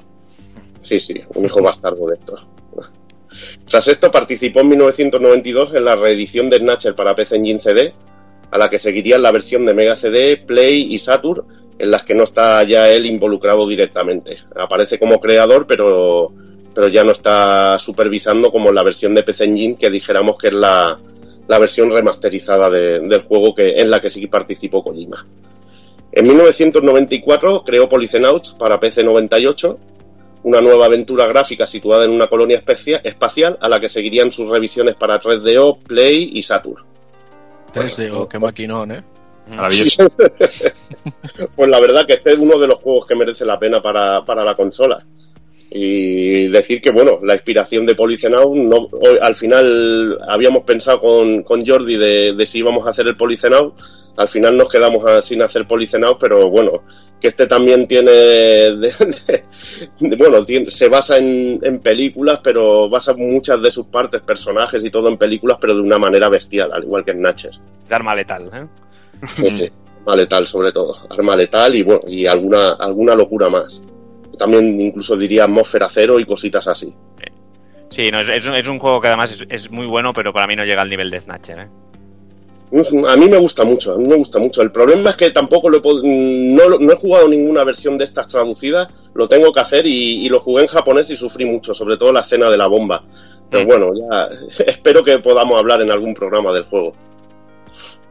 En el 98 llegaría Metal Gear Solid para Play y la fama para este hombre, que pasó a ser uno de los creadores de videojuegos más mediáticos y conocidos. Eh, además de, bueno, aquí no me voy a extender mucho en lo que es su carrera, pero bueno, decir que, que también pa- participó en la saga Tokimeki Memorial y ya con su estudio propio trabajó en cosas como, bueno, en la saga Zone of the Enders, Boktai, incluso como productor en Castlevania, donde, bueno, ahí ya se metía en todo el tío y le puso la voz al chupacabras en la versión japonesa. al tío le molaba siempre dejar huella. Por último, hostia, no, no quería olvidarme de que en el año 2000 pasó una cosa muy importante en su vida, que, que fue conocer a un servidor en el Tokyo Game Show. Conocer, conocerte y hacerse Claro, una foto claro. contigo. que- Es una foto conmigo. Claro. Ahí, una foto conmigo. Critiquemos que Borja ponga una entrada de Mad Max en el Facebook, pero yo si puedo saco rabo. Hombre, por supuesto, ya te digo. Eh, pero yo la foto del Kojima no la he puesto en mi Facebook, eh, ni voy pegándome las vaciladas ni nada. ¿Por qué no tenías Facebook? ¿Cómo, lo- cómo lo sabes, Doki? Vale, ahí la has dado. Si se los huevos de ver la mantita débil poniendo sus, sus, sus bodegones. No me jodas, está bien, es que... El Tom Manta. Toma. Decir que, que bueno, que esto además fue una historia muy curiosa porque para ver al señor Kojima estaba con Roberto, que bueno, me lleva tocando los huevos desde entonces con la cara que puse cuando me hice la foto con Kojima. Dice, "Eh, es que si te caía la baba, parece que le ibas a comer el miembro. Y el desgraciado pelo, ¿no? Y a él se le empezaba a caer el pelo. a él se le empezó a caer el pelo así. Y con lo pesado que estaba él con eso, pues yo estoy pesado con su caída de pelo igualmente, pero bueno, no, no es problema. Lo más, lo más gracioso es que nos tuvimos que chupar una hora de, de conferencia así de Zone of en japonés, que no teníamos ni puta idea. Que era como estar en misa, cuando sabes, como cuando vas a misa y no te sabes el Padre Nuestro y están todos hablando, o, vas o vas imitando los, los movimientos de la gente, hostia, que ahora se arrodillan, pues ahora se arrodillan. Pues estábamos igual con los capos. Imagino que el Kojima y los otros se estaban partiendo el culo y diciendo, mira el par de, de capullos estos que no se enteran de nada ahí mirando. Pero bueno, fue bastante cachondo y, y la verdad, eh, el Kojima estaba muy accesible en, en aquel Tokyo Game Show. También estaba Yoji Shinkawa y la verdad que es un momento que, que recordaré siempre. Luis Incaua, su pareja, de hecho, ¿no? Ahí está, su pareja, de hecho. y había otro hombre de Konami que llevaba una camiseta de Spider-Man, pero no sé quién coño es, la verdad. Bueno, nada más, esto más o menos es la vida de, de este hombre. eh, hasta, bueno. Un hombre que, que realmente, eh, para el renombre y revuelo que suele crear, tampoco es que tenga grandes, o sea, una, una gran lista detrás de, de juegos que haya creado, realmente. No, No, sé pero, tiene, pero una gran lista de platos que ha probado. Sí, pero bueno, eso ya ha sido los últimos dos años, quizás. No, lo que yo, lo que yo sí que sí que creo que, que se, le, se le debe aportar el mérito a Kojima es quizás que, que él desde siempre arriesgó a por unos títulos un poquito más adultos de lo que de lo que era normal, ¿no? Quitando el Penguin, yo creo que en, en, en esas épocas no habían juegos tan, tan serios o tan adultos como podía ser Snatcher, como podía ser Zone of the Enders, ya luego Metal Gear y cosas de estas. Yo creo que los juegos eran, se tomaban de una manera un poquito más alegremente, por decirlo de alguna manera. Y creo que, que, quitando algunas otras excepciones, claro está, creo que Kojima aportó mucho a, a- madurar el, el- mundo de los videojuegos. No sé, no sé si, si alguno piensa igual o no, pero yo creo que, el- la madurez que le, que le ha dado a sus juegos, yo creo que, que- que, bueno, que ha sido, que ha sido hecho, ¿no? Que, que- que pueda crecer con, con nosotros, vaya. Sí, Yo porque, creo- porque, porque aunque digamos ahora mismo que Metal Gear Solid, por ejemplo, que fue muy revolucionario por un montón de cosas, pero bueno, ya desde la época del MSX, ya con Metal Gear y Metal Gear 2, el Solid Snake, ya muchas cosas que vemos después en Metal Gear Solid las veíamos ahí, ¿eh? Y ya era, y, y hablamos de una época en la que los juegos eran muchísimo más simples, que este, ese juego yo no, lo conocí, en su- yo no lo conocí en su momento, pero jugándolo después yo sí que sí he dicho, joder, este juego del año que es y todo lo que ofrece y todo lo que está proponiendo es una bestialidad. Igualmente son pocos juegos, como dice Jordi, pero cuando tú haces un juego que influye en la industria y que los demás te lo copian hasta la saciedad, mecánicas o manera de hacerlo, Es como cuando Capcom te hace el Resident Evil, pues el Metal Gear es un juego de ese nivel. Sí, sí, no. Del nivel que, que luego todo copia. De, hostia, esto del sigilo, esto de poder tocar una pared y hacer que los tíos vengan por aquí. Pues eso da inspiración luego a otros creadores. Y es el tipo de juego que se te queda en la memoria y que te marca, además, por la cinemática, la manera de, de dirigirlo, los momentos que te hace pasar, los detalles que tiene. Y eso hay pocos creadores que le, que le sepan poner ese sello como Kojima lo, lo hace, la verdad. Pues yo creo que Hideo Kojima es el hermano de Final Fantasy VII. Porque eh, para mí la cosa fue lo mismo. O sea, los Final Fantasy habían triunfado mucho en su tierra, pero por aquí no se comían un comino. Y llegó PlayStation, salió Final Fantasy VII, salieron dos anuncios por la tele y de repente todo el mundo, todo hijo de buen vecino jugaba a Final Fantasy VII. Todo el mundo sabía de rol japonés. Y salió Metal Gear Solid y pasó exactamente lo mismo. Y reventó ventas y todo el mundo conocía a Kojima, todo el mundo conocía a Metal Gear. Fue un, un boom mediático y fue la moda del momento. Fue como el tema de cada año de Pitbull. Y, y bueno, y se, se, está- Pero se bueno, extendió, siempre- se extendió y a ver, a ver que sí, que, que no hay duda de que el mérito en gran parte es porque el trabajo estaba muy bien hecho. Pero que realmente yo creo que todo fue el- lo que es la, la explosión PlayStation. Pero siempre se ha creado IP con muchos juegos. Hype, IP no, se- hype. Hype, bueno, IP, eh, da igual, tío. O sea, eh, es que me dais claro, cáncer de sida. al- Sí, sí, Sí. sí, pero, pero déjame hablar y, y poner eh, mi punto, coñe. Joder. Como, como pones pocos puntos, no te jode. Ah. Joder, a ti sí que te van a dar puntos cuando te pille yo. en el culo, te van a dar puntos en el culo. Bueno, decir que Metal Gear, bueno, eh, eh, además de, de ofrecer eh, ese hype, como tú dices, de, de como se podía hacer en otros juegos, imagina, acuérdate de Rise of the Robots, del hype que, pus- que metieron en la época, y luego te encuentras un ñordo. Aquí se dio hype, pero el tío te ofreció un juego con, con cara y ojos y un juego que puedo considerar yo obra maestra, una historia increíble y una manera de jugar que no habías probado en tu vida, y eso se te queda grabado. Y por mucho hype que haya habido, eh, lo que tienes que hacer es el juego bien para que luego la gente quiera comprar la segunda, la tercera o la siguiente parte. Y si el juego tenía la calidad en aquel momento, sobre todo la manera de contarte la historia, lo del code, mil cosas y mil detalles que tenía, eh, no creo que, no sé, no, no, lo veo de la misma manera que tú, Juana. Y hay 100.000 juegos que tienen muchísima calidad, pero no han tenido ningún renombre. Han pasado como, como la mierda. Bueno, Simplemente lo que, lo que porque- hemos porque hablado no ha habido un veces, boom. ¿no? Que es el, también el, es el momento, lo que tú dices. Yo en parte estoy de acuerdo contigo, que, que se generalizara, porque además también hay que tener en cuenta que PlayStation fue el punto de inflexión en el mundo de los videojuegos que fue cuando se estandarizó y todo Dios jugaba a videojuegos. Hasta el momento éramos unos apestados los que jugábamos a los videojuegos. Éramos los cuatro frikis de turno y sí que es verdad, claro. Eh, a la campaña publicitarias, el- la, la entrada del gran público, hicieron eso. eh, que es lo mismo que ha pasado tranquilamente ahora con Bloodborne, por ejemplo, y que ha pasado mil veces. Que, el, que sale en un juego bueno, de calidad, pero sale en el momento justo, en el, en el sitio adecuado. Y es, el, y es eso, y es la, la gran explosión de, de, de- de Kojima en este caso. Yo coincido, coincido completamente con eso. ¿eh? Yo creo que el, es sobre todo un tema de que es el momento. Es, es muy parecido a lo que pasa con Final Fantasy VII también. Claro, ¿eh? sí, es sí. muy el momento, un juego. Son juegos muy redondos, que son vende máquinas, por decirlo así. Y salen en el momento que es el que tienen que salir. Si hubiesen salido al principio de la PlayStation, seguramente no estaríamos hablando de ellos así.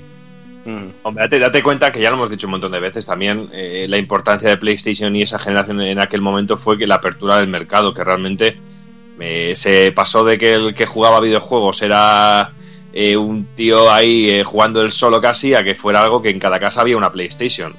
Por, por el tema que fuera, por el tema del formato CD, por el tema de la piratería, por lo que fuera. Pero eso también ayudó muchísimo, que, que en todas las casas hubiera una consola y que la gente se acercara a los juegos.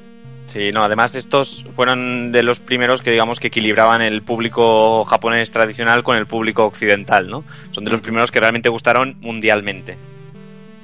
Pero igualmente se tienen que juntar los dos factores y que el Sí, juego sí, sí. sea bueno. Porque si el, juego, si el juego es malo, la Eso cosa está cambia clarísimo, eso está clarísimo. No, además los juegos de Kojima sí que sí tienen una cosa, es que tienen universos muy, muy trabajados dentro, muy completos, eso que decís, ¿no? Los detalles, tal, pero está todo muy, muy ligado. No, y lo que comentabas antes de que son pocos juegos, bueno, es que yo prefiero que sean pocos juegos, pero que cada uno me aporte algo diferente o que revolucione en un, en un sentido, a que me saques 5 o 6 juegos cada año, como si esto fuera una churrería. Aunque también, di- todo hay que decirlo, ya Metal Gear llega un momento en que. cu- ¿Cuántas veces ha dicho Kojima que iba a ser el último Metal Gear? ¿Desde Metal Gear Solid 3? O, Pues, a ver, a ver si te tomas nota y haces lo mismo con las fotos, que sean pocas de calidad. ¿Qué asco eres, tío, eh. Eh, ¿Sabes qué te digo, Emil? Quédame calvo para que empieces a meterte conmigo por lo de calvo. Es que lo de fotos ya, macho. Yo es que, yo es que a, eso que dices de que vamos a ir cerrando este apartado, yo creo que eso que dices que Kojima Metal Gear Solid 3 era el último que, él quería hacer, yo creo que es totalmente cierto. Mm, Lo que pasa que yo, y, y creo incluso que todas las movidas que está teniendo ahora con Konami, creo que vienen por ahí. Yo creo que él ha querido cerrar la historia varias veces y abandonar la saga ya y dejarla, dejarla cerrada. Y la propia Konami, yo creo que no le ha dejado. O sea, a Konami le ha pasado mil veces, ya lo comentamos con el programa de Tresur, lo hemos comentado mil veces, que eh, Konami quiere machacar y quiere rentabilizar sus, sus sagas, obviamente, sus franquicias, las quiere rentabilizar hasta la última gota. Y, y- y esto es normal, ¿no? Es una empresa, es una compañía que lo que quiere es hacer pasta, que es lo totalmente lógico. Y los creadores como tales eh, quieren cerrar una- un ciclo y empezar otro. Y yo creo que por ahí es el, el problema que, que hay ahí, ¿no? Que él, él ha querido cerrar varias veces y no ha sido posible. Y yo creo que el tío está hasta los cojones y por una cosa o por otra ha acabado reventando por un lado o por otro, seguro. No, de hecho, si, si te fijas, si miras su, digamos, su historial de juegos, hay muy pocas, muy pocos juegos con secuela. Y de hecho, si hay uno al principio es por rebote por la versión de NES o de Famicom, ¿no? Sí. O sea, que, que yo creo que sí que por ahí puede, puede estar un poco el tema, que claro, Metal Gear estamos hablando ya del quinto, ¿no? Sí, sí, sí. Más, más lo, bueno, Más lo- los, lo- lo- los, Sí, más- los, más- más- los satélites, Sí, por decirlo sí. de alguna manera. Ya, ya. Más todo el universo, ¿no? Exacto. Pero que eso es, es, es, eh, coger la vaca, ¿no? Y sacar toda la leche. Claro. Pues bueno, dejamos aquí a Kojima. eh, vamos a, a- a ir entrando en materia. Eh, Evil ya comentaba que íbamos a hacer Polisnauts y al final di- decidimos que no. Y gracias a solo hacer un juego, que es, eh, para nosotros es complicado, es, es algo ya inmoral casi hablar solo de un juego en Retropool Podcast, eh, podemos retomar esa sección que es lo que se cocía en el año de lanzamiento, ¿no? En este caso, en 1994, el lanzamiento de Snatcher en de la versión Mega CD. Hablamos siempre, ¿eh? Eh, Quiero aclarar eso, que a partir de ahora casi casi vamos a estar centrando el programa en versión de Mega CD, quitando la parte de las versiones, porque es la que jugamos en su día y es la que, bueno, que llegó traducida aquí al inglés y fue la que, la que pudimos disfrutar en su momento y la que nos enganchó, obviamente. Así que nada, empezamos 1994. Eh, Doki, ¿qué se cocía por el cine? Bueno, pues en el año 1994 tenemos películas como El Rey León eh, de Disney. Ey, que a- que a mí me encanta. escucho, eh, escucho Rey León y me acuerdo de Juana por cierta cosa. Un Simba. Un Simba. Ah, El Rey León, tenemos también películas como El Cuervo, también que con Brandon Lee. genial adaptación de, de la novela de, de James O'Barr. Creo que era del, del Alex Proyas, ¿no? El que hizo Sí. la peli. Que luego salieron un montón de continuaciones, pero que bueno, nada tiene que ver, que se podía haber en ca- continuación. Exacto. La segunda era el Vincent Pérez con el hijo. La tercera era del Mark Dasco este. Más da asco.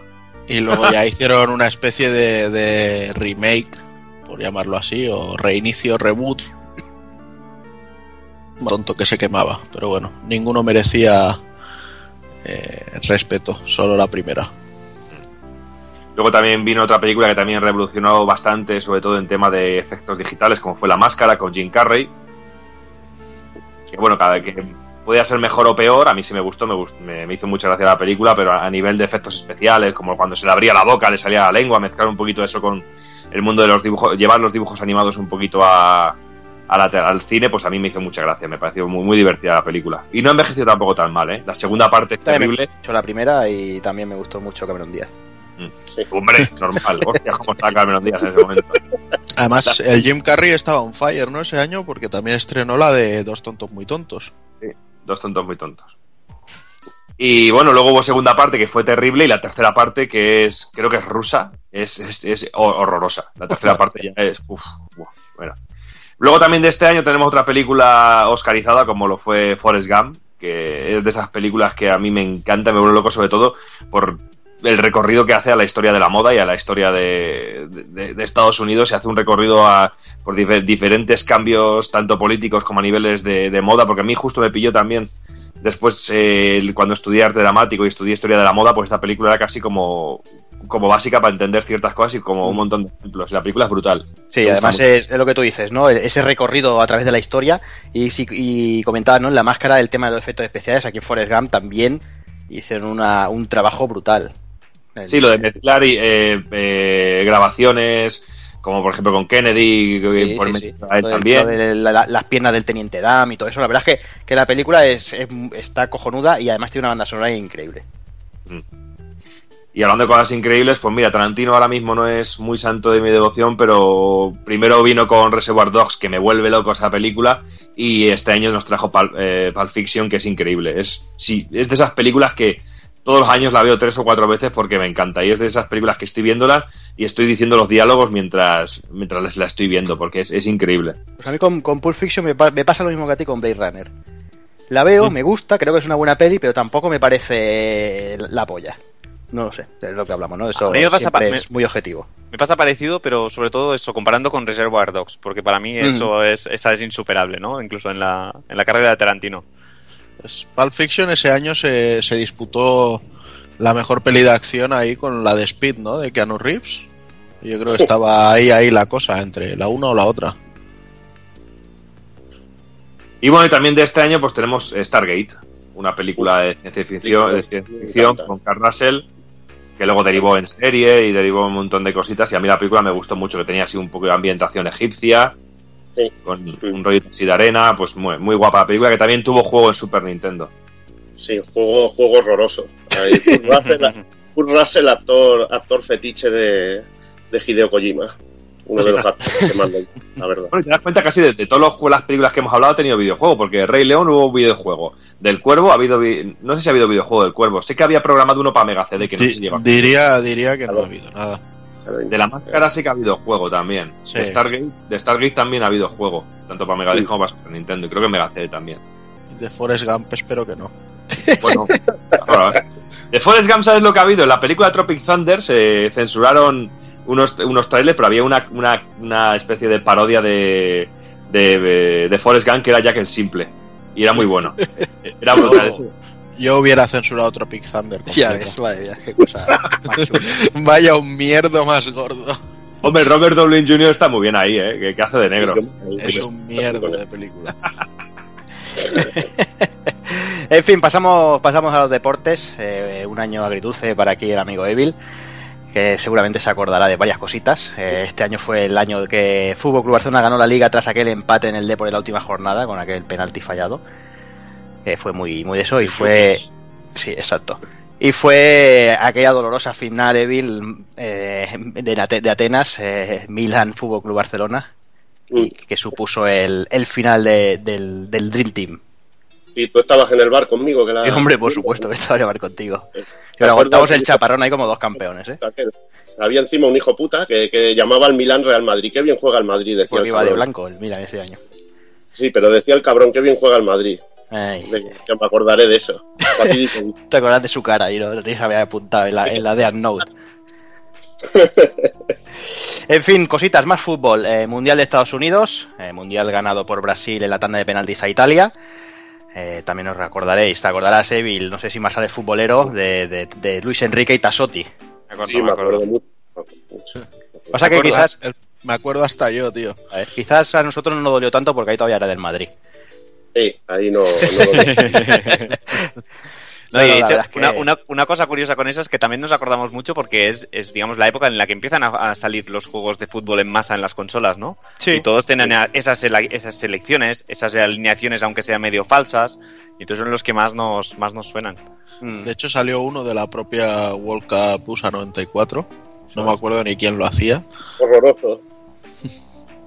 Sí, salió un juego horroroso. Creo que era Usgol, tío. y horroroso. Sí, sí, creo que es Gold, es verdad. Sí, sí. Sí, sí, Horroroso. típico Usgol. Sí. Horror. No hay más. Bueno, yo decir que sí, que yo eh, con los Italia 90 ya disfrutaba, pero sí, es lo que tú dices, aquí ya, aquí ya fue el boom, el boom total, boom total. Ya, Porque de hecho el primer FIFA International Soccer es de esa... Sí, sí, exacto, exacto. Y bueno, otra cosita, ¿qué más? Eh, mundial de baloncesto en Canadá, eh, como no, Estados Unidos campeón. Eh, Fórmula 1, como no, otra vez más, Michael Schumacher campeón de- del mundial, con puño de hierro, al igual que hacía con puño de hierro Michael Duhan en, en- en 500, lo que ahora sería la MotoGP, eh, también barriendo, por, no sé Y si eso acribillé. Muchos años barriendo. que hasta, hasta Sí. que no se retiró no ganó, no ganó el mundial, macho. Tanto tres, cuatro seguidos como Schumacher o así, fue, fue brutal. ¿Qué más? ¿Qué más cositas del añito 94? Música, cositas como lanzamiento de discos, como La araña de barricada, Eutanasia de Megadeth, el tan famoso y quizás odiado por mucha gente, el MTV Unplugged de Nirvana. Yo soy uno de ellos. Mira, lo iba a decir, pero digo, ah, no me lo voy a jugar, que la última vez que te tiré el patatón me, me llevaste la contraria. Pero digo, seguro que jugar este le, le tiene, le tiene pelusilla. Ya, a mí Nirvana creo que lo mejor que ha hecho Kurt Cobain es morirse. sí, porque dio, dio pie a los eso, eso dio pie a los Foo Fighters, tío, y Dave Grohl me cae bien. En fin, más cositas. Far Beyond Driven de Pantera, gran disco. Europa de U2. Y se creaban grupos como Ramstein, Muse o Garbage. Un poco Hostia, para... qué, qué- qué grande el, el 2.0 de Garbage en aquella época. Mm. Sí, estuvo guapísimo, ese disco guapísimo. Venga, vamos a la televisión. Cositas que se estrenaban. Se estrenaba la serie Ay, señor, señor. eh, cositas Harry, ¿qué puede fallar? puede fallar. Cositas como Hermano de Leche, Bricomanía, El Show con Alfonso. Mano derecha, sí, pero- Pero esa, esa serie tuvo de los giros más extraños, porque en Sí. principio era Echanove con... ¿Cómo se llamaba este? Con el, corona- con el coronado, Sí, sí. Y de repente, como Echanove que no firmó por la serie porque pedía mucha pasta, pusieron al Wyoming. Hicieron, le operaron la cara, ¿no? O algo así. La cara. Sí, son, son series que, que para Netflix, ¿eh? O sea, a mí me das a elegir entre House of Cards y Hermanos de Leche y, y- y dudo. Totalmente. Venga, seguimos. Cositas como Bricomanía, eh, El Show, que os acordáis en Antena 3, el programa de Alfonso Sí. Arús, eh, Eh, momento mítico con el huevazo y el mechero de la Sole. Que te pegó leche. Eh, también eh, se estrenaba ese año Los Simpson en Antena 3. Acordaros que en la 2 ya se había emitido durante unos cuantos años, sin demasiado éxito, y aquí fue, pues mira, desde el 94 hasta el 2015, haciendo 10 capítulos diarios. en la 2 Date en la daban los martes a las 11 de la noche, tío. Pues de chicas de hoy en día.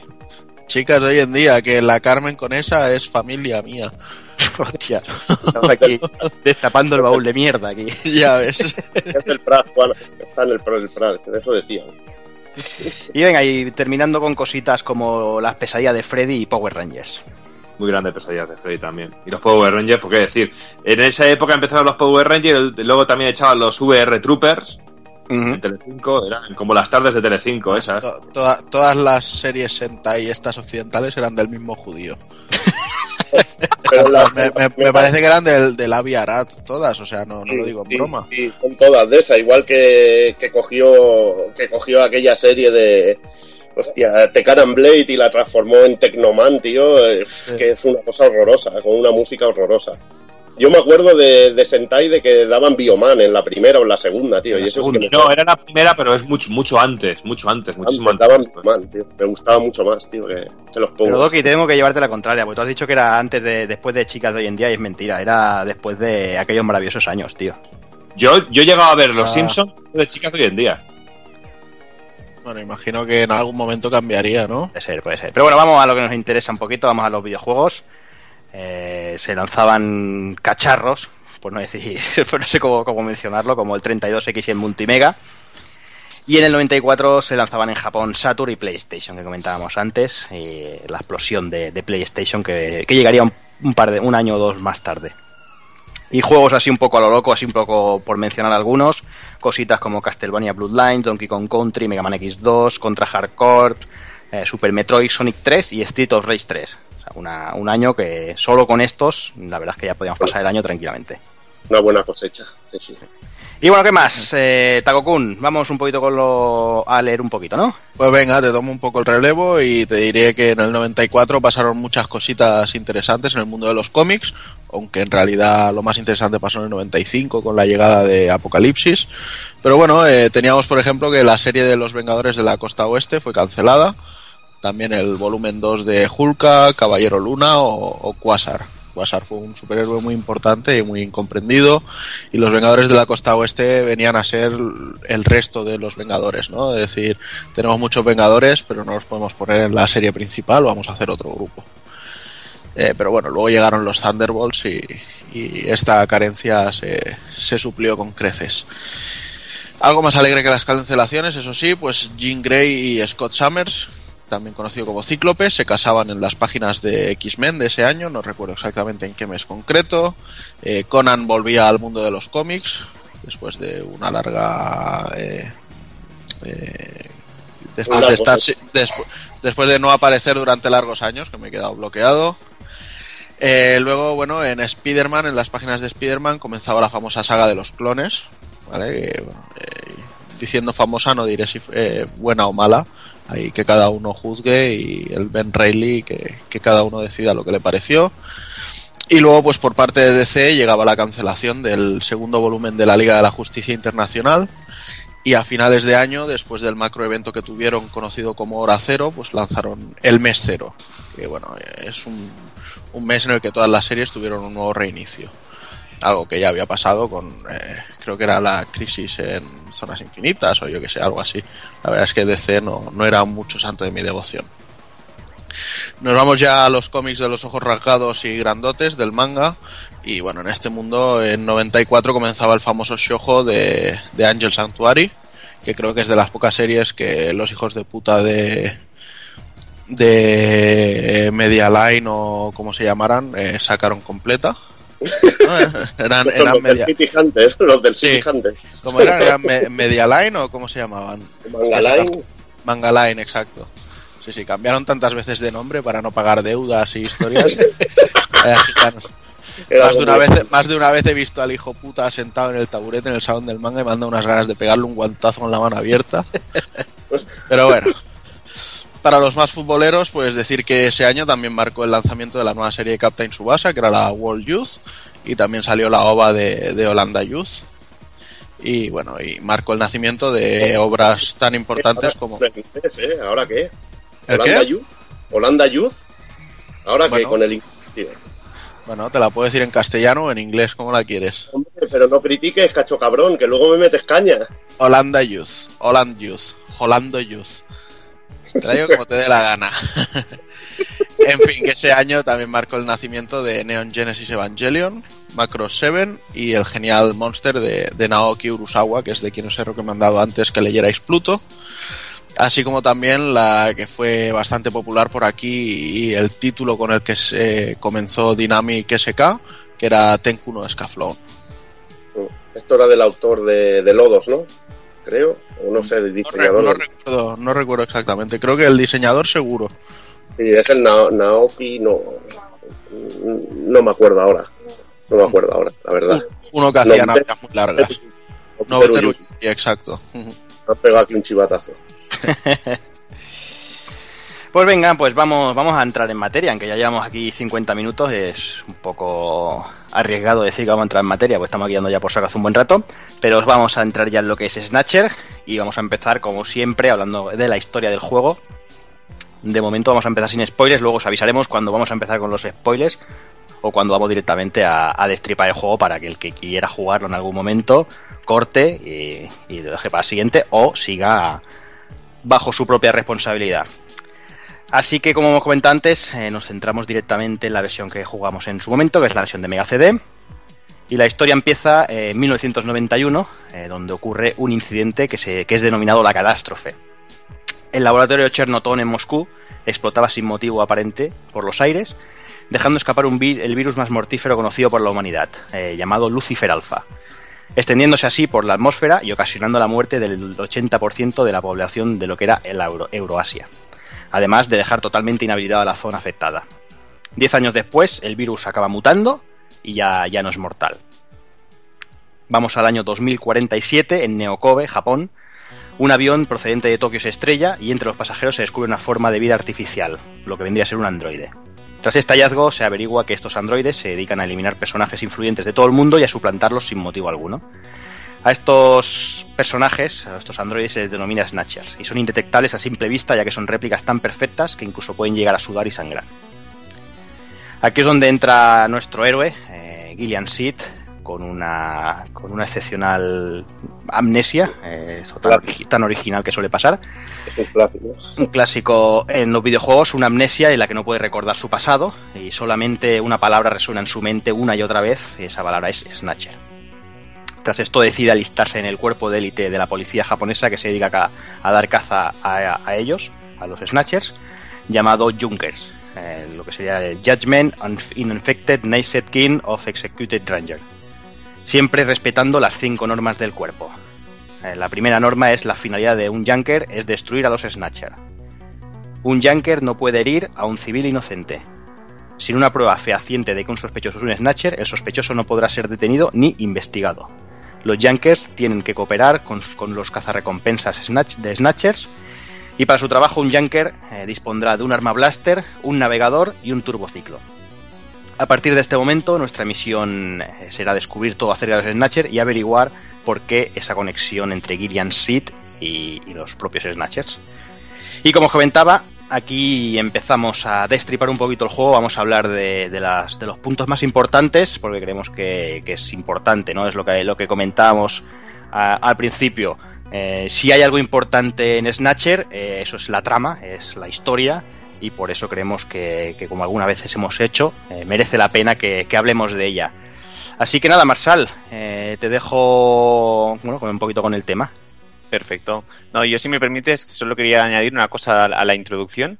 Y es que eh, es curioso porque te da idea de la digamos de, de lo cautelosos que fueron con la localización, que es una cosa muy a destacar, ¿no? En un juego del, del 94. Ujú. Bueno, de hecho más antiguo. Y es que la historia original, la catástrofe, sí que ocurre en 1991, ¿no? Porque es un juego del 88 y entonces era como a Sí. futuro.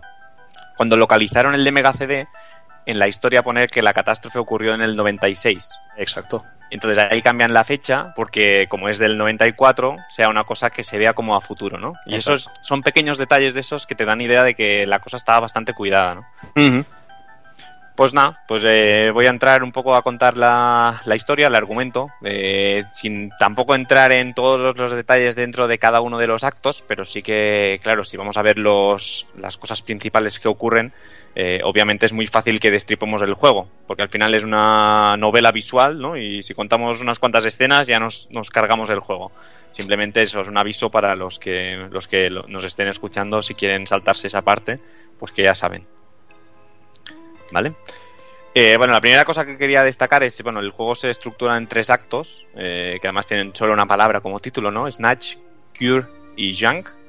Y, yo he puesto como un acto cero, porque, porque la intro de Snatcher, la intro que nos acabas de, contar, es especialmente maravillosa, ¿no? Es una cosa que te la pones, te atrapa, esa música.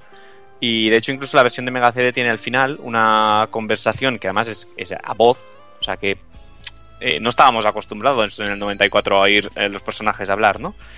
Y tiene esa secuencia de voz que ya es. eh, tienes ganas de empezar a jugar ese juego. Sí, es totalmente lo que comentamos, ¿no? Es, es totalmente cinema- cinematográfico, ¿no? Y lo que tú dices, yo recuerdo esa, esa conversación en inglés con un doblaje muy bueno, un, la verdad es que, que muy, muy, muy bien cuidado, lo que decías antes, ¿no? Siempre todo cuidado hasta el máximo detalle.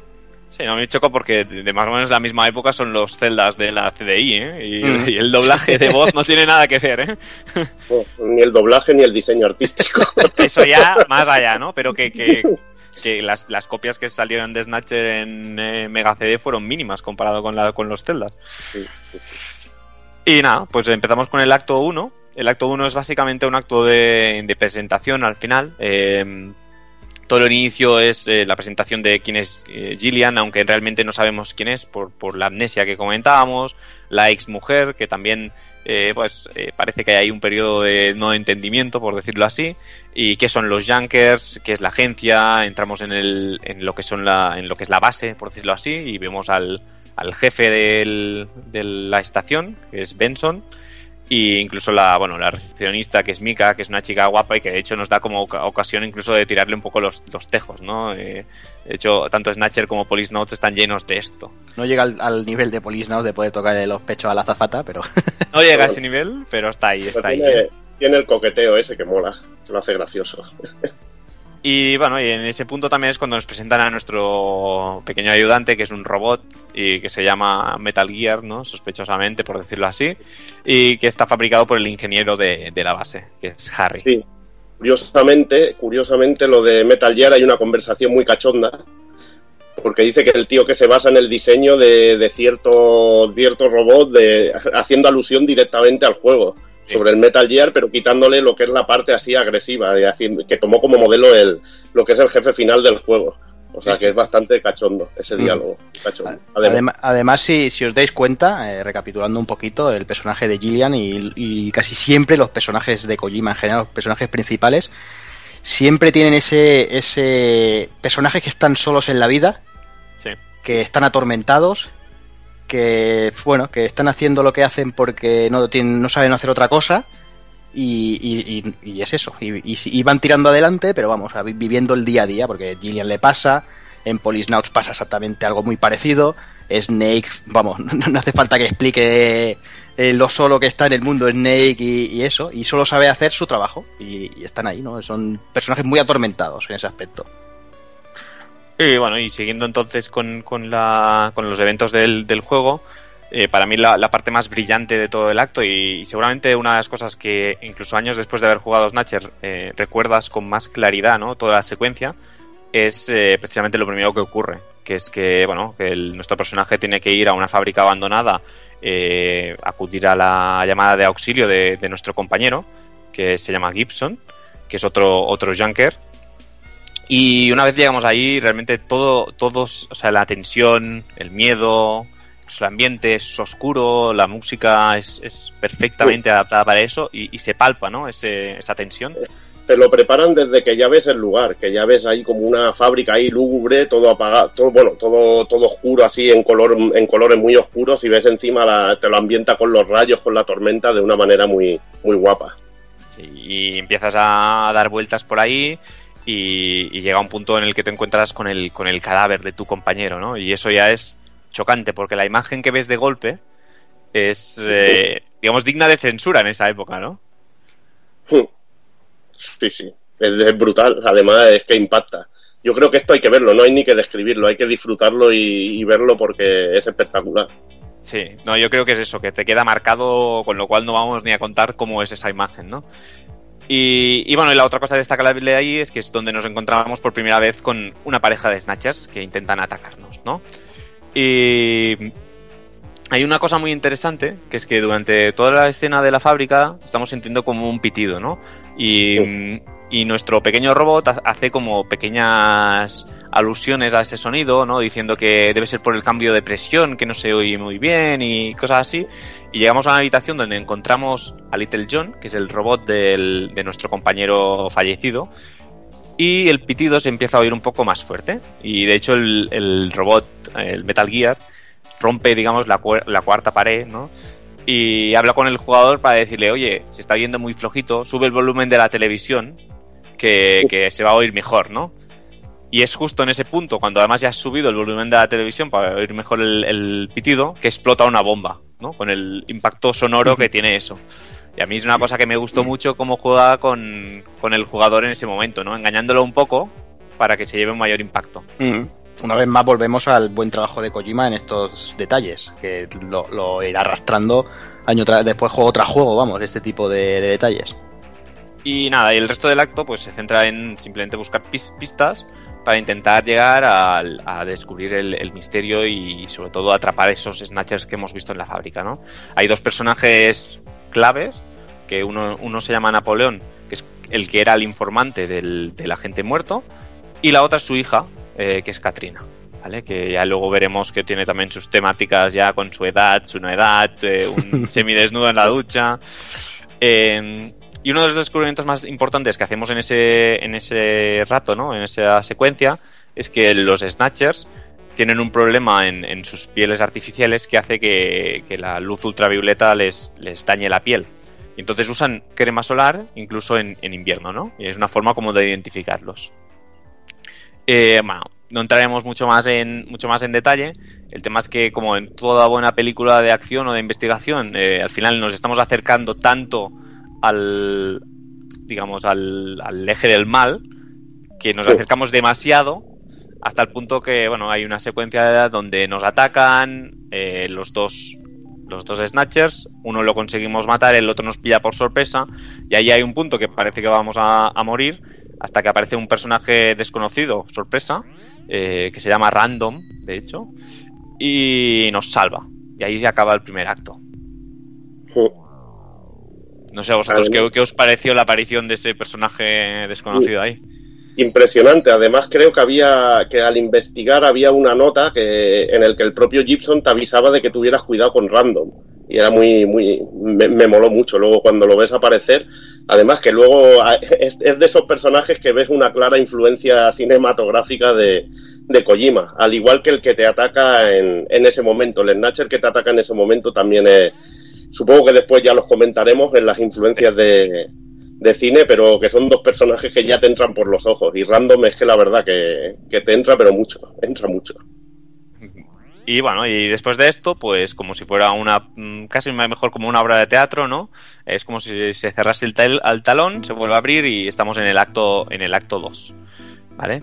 El acto 2 empieza con una, con una cosa clave para, para el resto del acto, que es que el- nuestro ingeniero ha sido capaz de recuperar del, del robot de, del agente muerto una fotografía de su memoria y vemos un nombre que es Olin, ¿de acuerdo? Y bueno, entonces empezamos a investigar con Napoleón y localizamos una clínica, pero es una clínica veterinaria y que no nos lleva a ningún lado. Parece que no tengamos ninguna, ninguna pista más, pero bueno, a través de, de Katrina, la hija, eh, que cuando llegamos ha sido asaltada, o sea, está todo, todo destrozado, eh, descubrimos que en realidad ese Olin, pues es una mm, fotografía de un cartel que le faltan trozos y en realidad se llama Queens, ¿no? Que es un hospital. Vamos a ese hospital, a ese sitio, y no encontramos nada.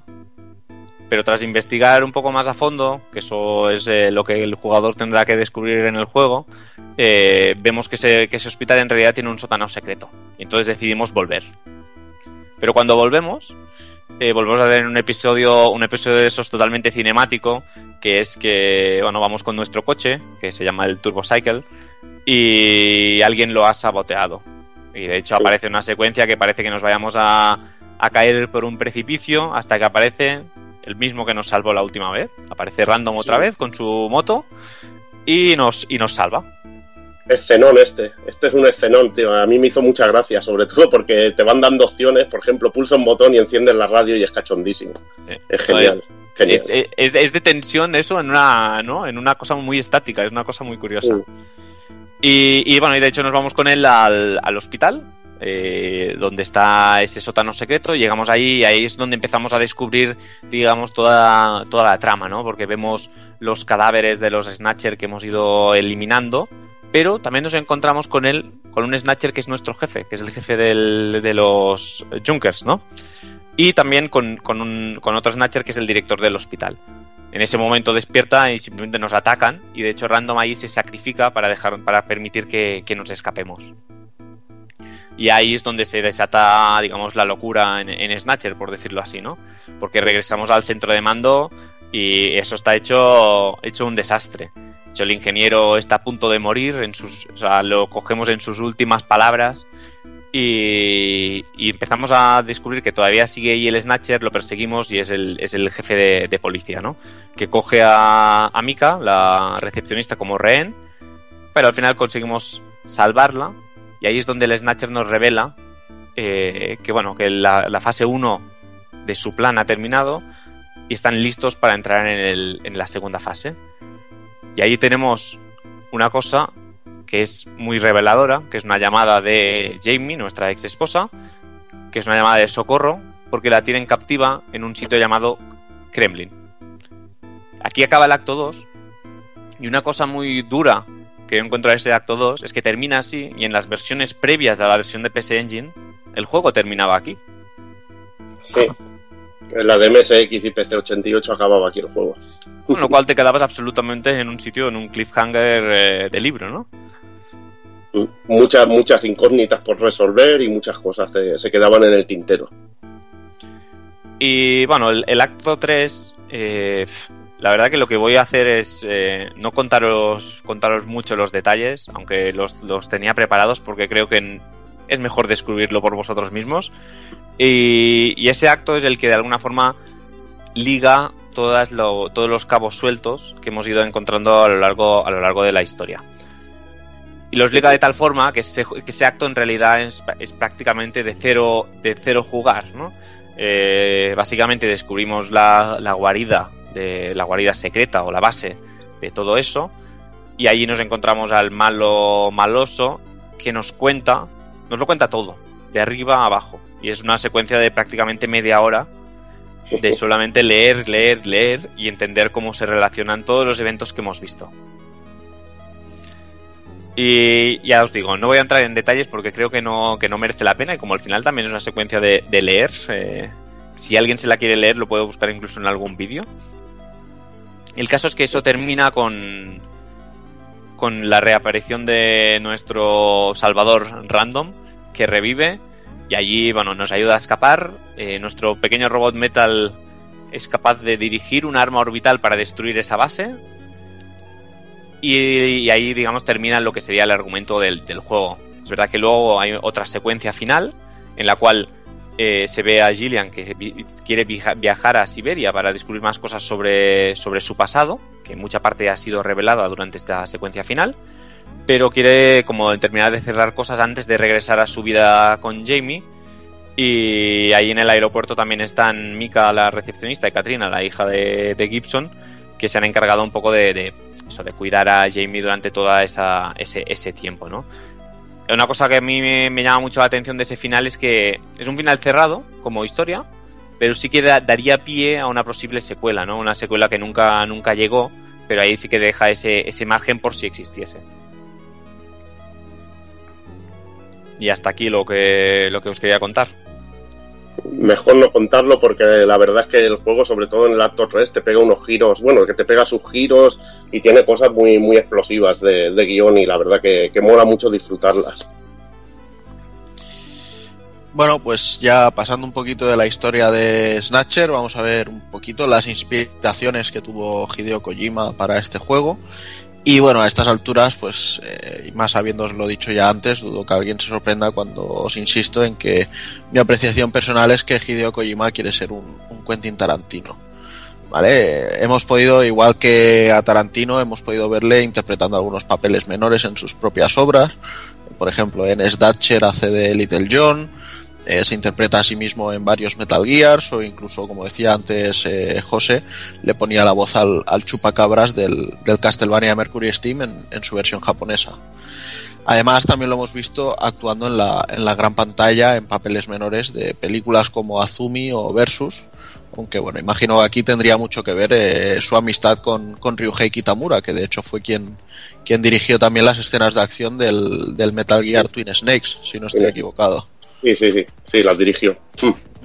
Vale, entonces eh, el paralelismo que les veo no termina en, en querer siempre formar parte de sus obras ahí con como como anteponiendo su ego ante todo, ¿no? Sino que igual que pasa con Tarantino, pues eh, el amigo Kojima es un experto en esto de los tributos, barra homenaje, barra inspiración, barra copia, barra plagio o barra como lo queramos llamar.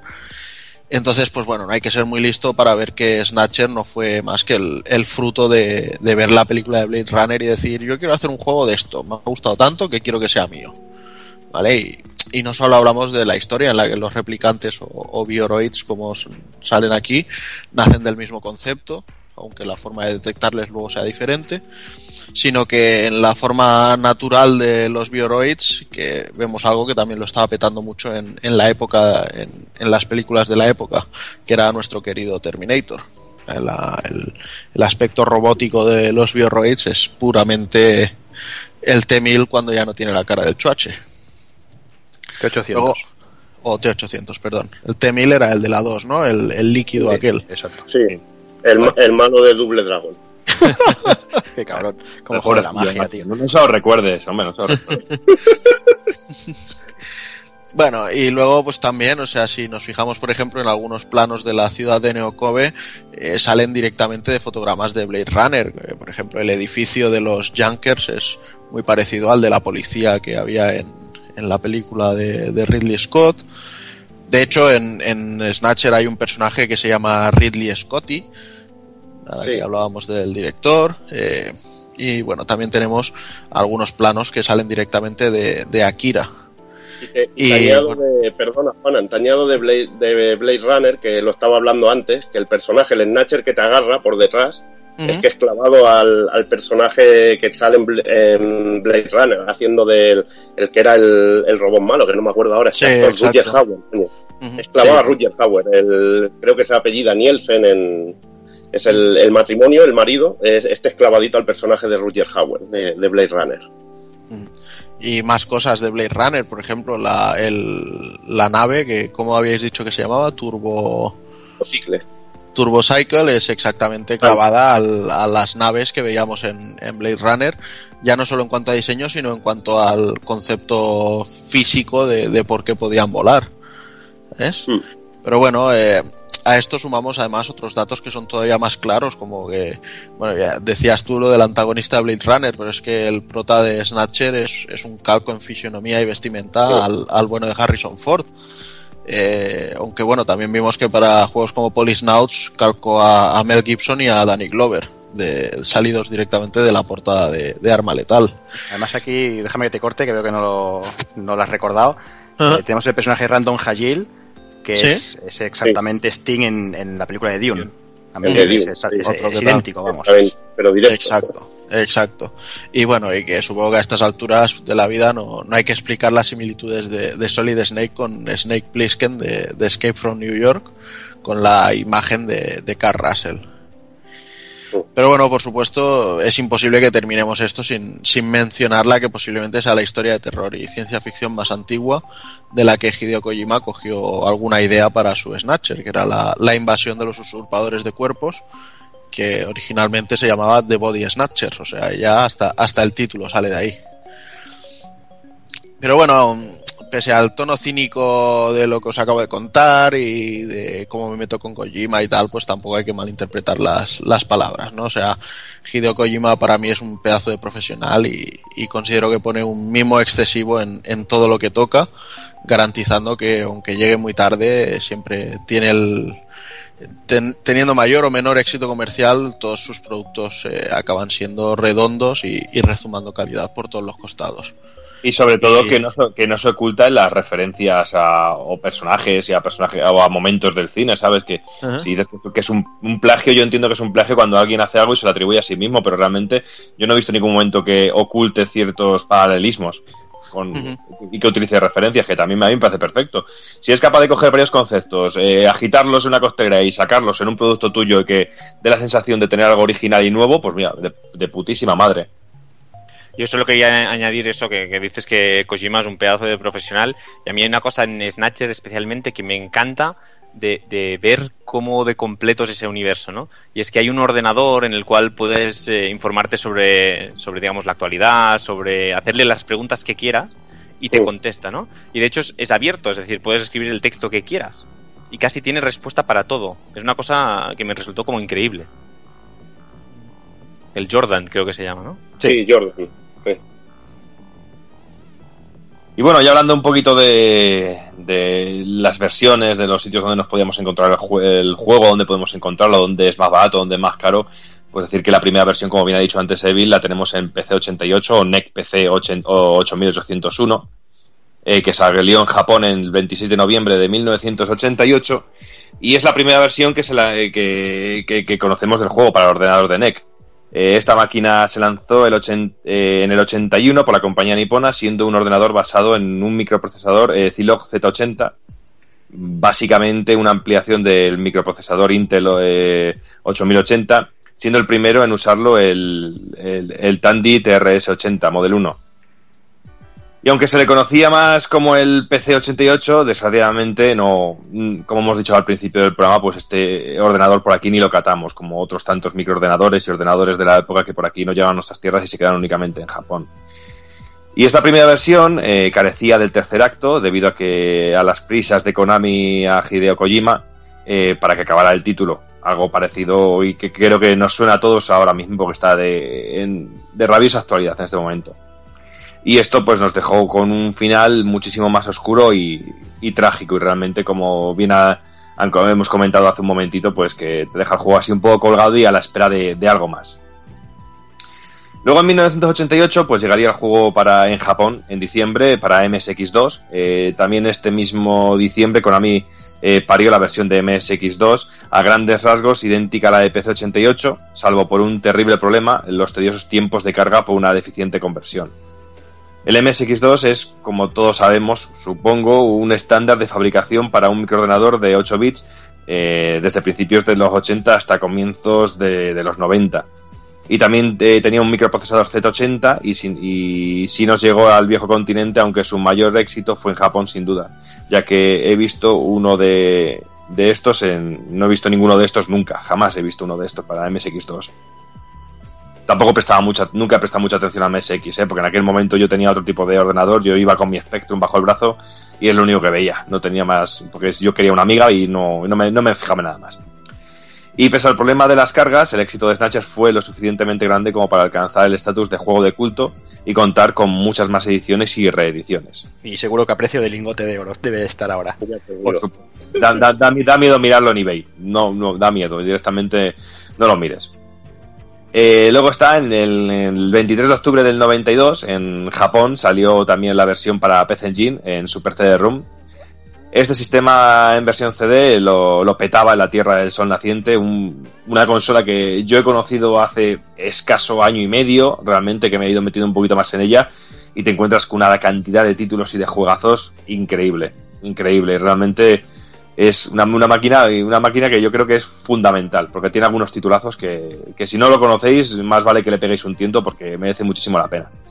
Esta consola que, que también era NEC como el PC88 cuenta con la que es sin duda la mejor versión siendo incluso de, de base para la versión de, Mega CD pero de esas eh, pero esa hablaremos dentro de un ratito. Además eh, de carecer de censura, como la ya nombrada Mega CD, PlayStation o o Saturn, el hecho de que viniera en formato CD se pudo añadir múltiples mejora- mejoras y el juego se convirtió en lo que debería haber sido desde un principio. Aquí, por ejemplo, también se le añadió el tercer acto, eh, se mejoró gráficamente, el- eh, la, banda sonora era, increíble y teníamos incluso voces para los personajes en ciertos momentos del juego. Y sobre todo lo más importante, sin censura. Escenas de la ducha con Catherine íntegra, eh, los pechos de la mujer de Snatcher abatida, eh, bueno, y una lástima que, que solo esté, como ya he dicho antes, en, en japonés. Y este juego será por eso mismo también que solo está en japonés, está a cuatro perras. Yo le y- compré. Y esto supongo que hablaremos luego, ¿no? De la parte de la censura y tal, pero ya que has puesto lo de la perra Alice, eh, es- esa censura es absurda, ¿no? La... O sea, simplemente es la diferencia que no bate, no, no, o sea, las- los intestinos del perro no están fuera, ¿no? No, no, no, no. La, bueno, la diferencia en sí es que en, en Mega CD los puedes ver, los intestinos, pero es que en PC Engine se están moviendo. Sí, sí, sí, por eso digo que es, que es como una cosa... Sí, es una estupidez en sí.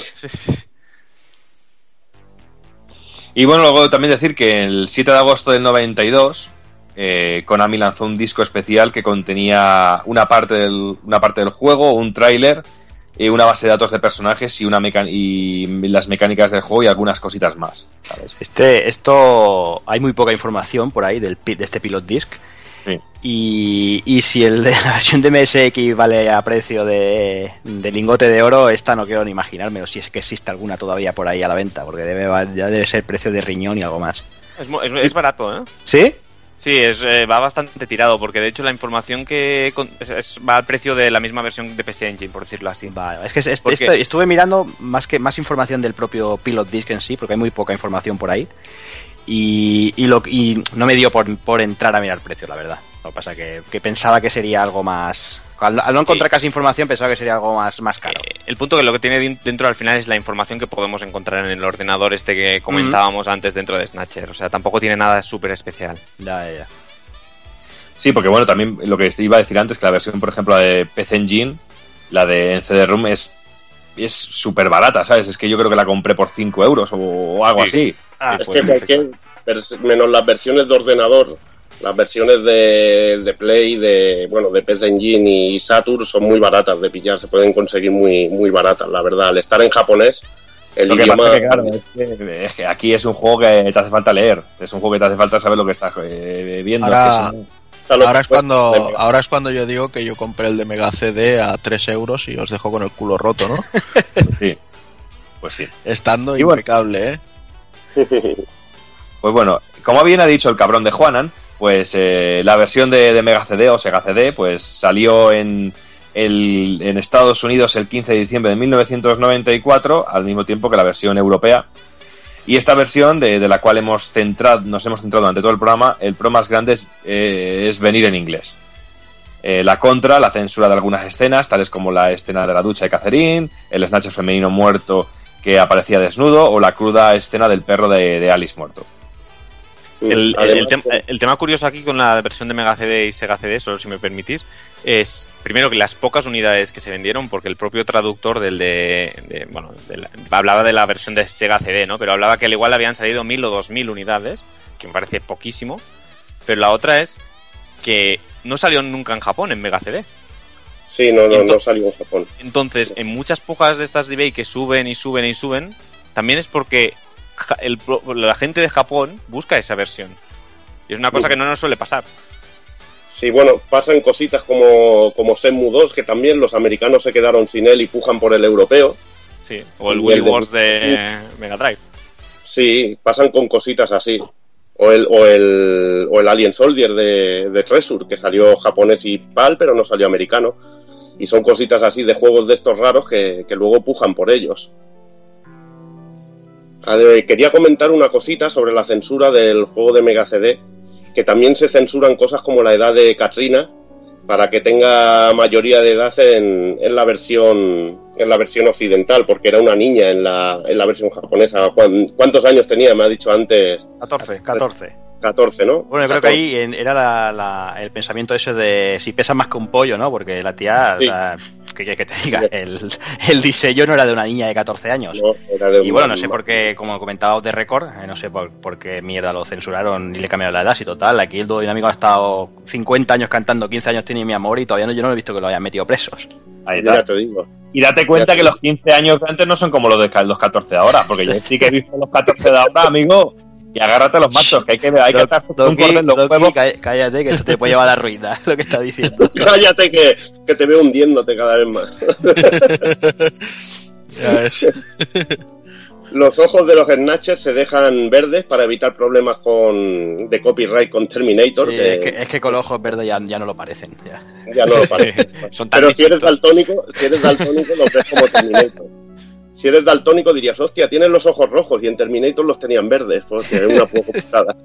Pero bueno, Una- Isabela también sufre recortes en la ropa y también se cambian los personajes de Outer Heaven, que es un bar que, en el que tenemos que investigar que pasan de ser monstruos clásicos a ser personajes de Konami, también por problemas de, de copyright. Ahora que es cuando alguien dice el precio y entonces Juan tendría que haber aprovechado. Ah, sí, vale eso, pues a mí me costó 3 euros. Te hubieras quedado más, más elegante. Así que- hubiera quedado más elegante. Pero ha quedado directamente de, "Buah, voy a mostrar aquí mi rabo, como él me ha dicho antes a mí. Mira, yo, Ah, eso mira, sí, mira, lo, lo voy, mira a, si ha lo voy a mostrado perdonar rabo. porque me lo regaló. Exacto. Mira, mira, mira qué muestra de rabo que fue. Que lo, co- lo compré y directamente le dije, oye, ¿tú no buscabas este juego? Sí, pero vale una pasta. Toma, te lo regalo. Ahí, con dos huevos. ¿eh? Y al, y al poco llegó a mi casa un Final Fantasy VII también impecable. ¿eh? Ahora, no, ahora- no me estás viendo, pero estoy de pie aplaudiéndote. Bueno, y dejando de, comer, de comernos las pollas, eh, continuamos. Y bueno, el 12 de febrero de 1996 eh, llegaría la versión para PlayStation y el 29 de marzo de ese mismo año pues llegaría la versión de, de Sega Saturn. Y es que, como es lógico, la explosión que supuso a nivel de ventas los 32 bits no dejó indiferente a Konami, y nos dejó grandísimos juegos, como ahora mismo, claro, y entre ellos una versión de esta magna obra, lanzando, la, eh, lanzándolas, como hemos dicho, pues en, eh, en febrero y en marzo respectivamente. Y en esta ocasión eh, hablamos de remakes. Co- Cosa lógica si tenemos en cuenta la- las prestaciones de las máquinas y que hace ya ocho añazos del lanzamiento del original. La versión para consola de Sony es un poco order debido sobre todo a, una a un apartado artístico retocado, por decirlo finamente, que incluso para muchos eh, se ve superado por los originales ocho años después.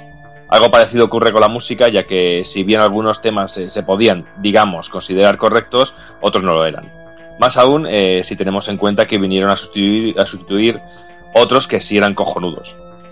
Eh, tema aparte es la censura dejando cosas tan locas como pixelados o mosaicos de esos que los aficionados al cine porno oriental estamos tan acostumbrados a ver. Esto sobre todo va por, por Hazard, que realmente es, el pan suyo de cada día. Y si vierais porno alemán, eh, de ese de viejas peludas, eh, no, tendríais, no tendríais ese problema, por supuesto. También de traca son un par de escenas añadidas en la, vers- en la versión que es de una factura pobre para lo que ya nos mostraban entonces. Y las diferencias entre las versiones de PlayStation y Saturn son prácticamente inapreciables, salvo por el hecho de que eh, la, la del erizo azul la censura es algo menor, eh, por lo demás, eh, más mierda de la buena. Y en eBay el precio de, de costo de ambas versiones, o sí, en japonés, eh, es muy, muy baratito, tampoco son caras. Yo incluso cuando estuve en, hace, hace unos años en, Japón, eh, me lo regaló el amigo Izo y me dijo que le había costado eh, 100 yenes. O sea que nada, que estaba está a precio de risa, ¿sabes? Que no, no, no, tiene, no tiene nada. Bueno, y aquí, aquí antes de que siga Doki, quiero hacer un, un pequeño paréntesis. Y es que como, como seguramente muchos los que nos oigáis, nos oigáis a menudo, eh, os habéis dado cuenta del toque sutil que tiene toda esta sección. Eh, ese, ese punto sutil que solo puede, puede ser obra de- del, del amigo Kafka, que por, De por, desgracia no, no, no, no ha podido estar con nosotros debido a cambios de fechas y mierdas. Y, y bueno, él ya tenía la faena hecha y nos la, nos la cedió y Doki, la- Doki la ha adoptado y la ha llevado con todo, todo Y, y la, y con la- la toda- honradez que ha podido. con toda la dignidad que he podido. Con dignidad. Ya sabemos que Kafka en este aspecto es único y claro, eso es complicado seguir su estilo. Aquí, y aquí hay que decir que creo que incluso ha esta- ha estado blandito con las escenas esas de FMV, porque Sí. son infames y horrendas. ¿eh? Una cosa. Son, son realmente son restos, son restos en FMV. Y en Saturn encima que se ven peor los FMV peor. Es- son horrorosas, tío.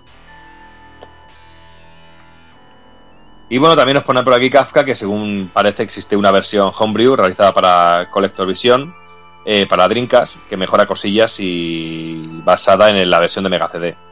eh, añadiendo filtros, brillos, FX eh, y sin censura y en inglés. Y no queda y no queda por ahí porque el miembro de Planeta V, esto ya no lo entiendo lo que me pone aquí Kafka, si te digo la verdad. Yo supongo que pone que nos queda por ahí eh, que el miembro Planet VB de Thunderstruck ha aportado el juego para Virtual Boy de, de Nintendo con efectos 3D y todo. Sí, una auténtica, una bacalada. Haya Eh, pasado algo raro. Vi un vídeo de- de- del juego luciendo en la Virtual Boy y... Luciendo, nunca mejor dicho. luciendo, sí, sí, luciendo rojo y negro. Derritiendo nuestras pupilas. Pero prefiero ese rojo y negro al amarillo Spectrum y el Sabía que lo... Tío, pero... Ay. En fin, vamos, vamos a pasar ya al siguiente, vamos a hablar un poquito de la jugabilidad. De esto vamos a ir muy rápido, porque durante el juego ya, bueno, durante el resto del programa ya hemos explicado un poquito cómo es el panorama. Y empezamos, bueno, ya sabéis, eh, lo que hemos comentado, eh, a grandes rasgos, Snatcher es una aventura gráfica, la cual se asemeja muchísimo a lo que podría ser una película interactiva. Eh, como tal, tendremos las típicas opciones de mirar, ir, investigar, etcétera, y todo ello siempre con la ayuda de nuestra unidad de apoyo Metal Gear MK2, eh, no sé de qué nos puede sonar este nombre.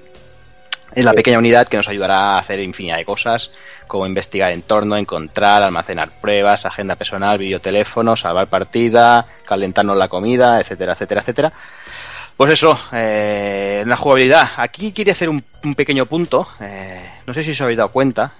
En, el- en el género, sobre todo, en el- las aventuras gráficas, o lo que ahora, hoy, a día de hoy, con esa, esa enfermedad que tiene el, el- el sector en cambiar de nombre los géneros, en los point and click estos que, se comenta ahora, que siempre, casi, bueno, siempre no, pero casi siempre, eh, este género en, en, en Snatch, o sea, en Japón, perdón, eh, están siempre en vista subjetiva. Eh, se podrían llamarlos que se juegan en primera persona.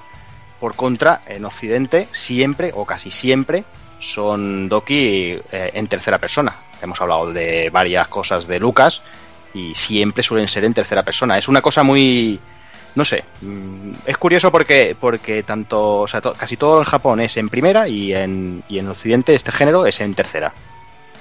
Sí, es curioso, es, muy- es muy curioso y aquí el caso de, de Snatcher eh, le da un carácter y un carisma muy, muy, muy especial y que le y que le hace muy, no sé, incluso a día de hoy muy jugable, porque incluso en estos días lo hemos estado jugando y se hace muy llevadero. Quizá, otro, o quizá otros juegos, otro tipo de aventura, a lo mejor se hace más pesado o más irreconocible. Por ejemplo, a mí siempre me ha costado mucho menos jugar este Snatcher que jugar otro tipo de, de- de aventura, más clásica y, de, y típica de un ordenador de PC, por ejemplo. Sí, al final es, una, es un género que eso que en Japón tira mucho, ¿no? Y de hecho es novela visual, ¿no? Le llaman en el fondo. Sí. Que es para disti- distinguirlo al igual es simplemente para distinguirlo un poco de lo que llamamos aventura gráfica.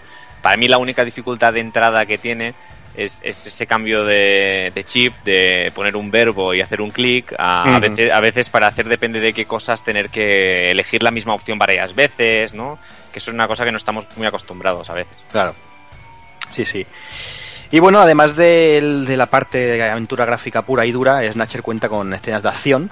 Eh, bueno, que estas fases siempre, siempre son de tiroteos, eh, que nos enfrentamos a diferentes tipos de enemigos, incluidos obviamente los snatches en las, en las escenas que ha contado Marshall, que ha explicado. eh, la cual, pues la pantalla se dividía en nueve partes, en cada una de las cuales coincidía con las ocho direcciones del pad, más la central.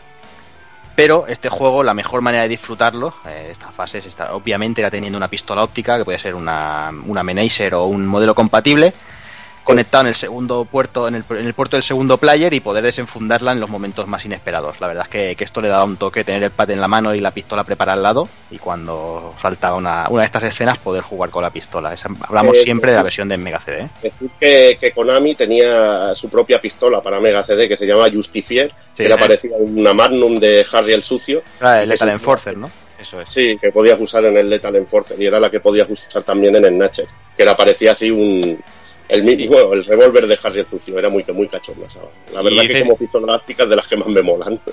Y dices que era la mejor manera de disfrutar, pero seguramente también era la más difícil, ¿eh? Porque al menos Sí. con el mando tienes solo nueve regiones y aciertas. Sí. Que con la pistola... es más jodido. Y bueno, si entramos ya en el apartado gráfico, eh, Snatcher está a un muy buen nivel eh, gráficamente. El estilo anime ese que, le- que tiene el título lo hace lucir muy espectacular y más a lo que comentábamos, ¿no? El cambio de, de, formato, ¿no? El CD le daba, le daba mucho, mucho énfasis y, y- y al final, pues, pues todo, todo lucía mucho más.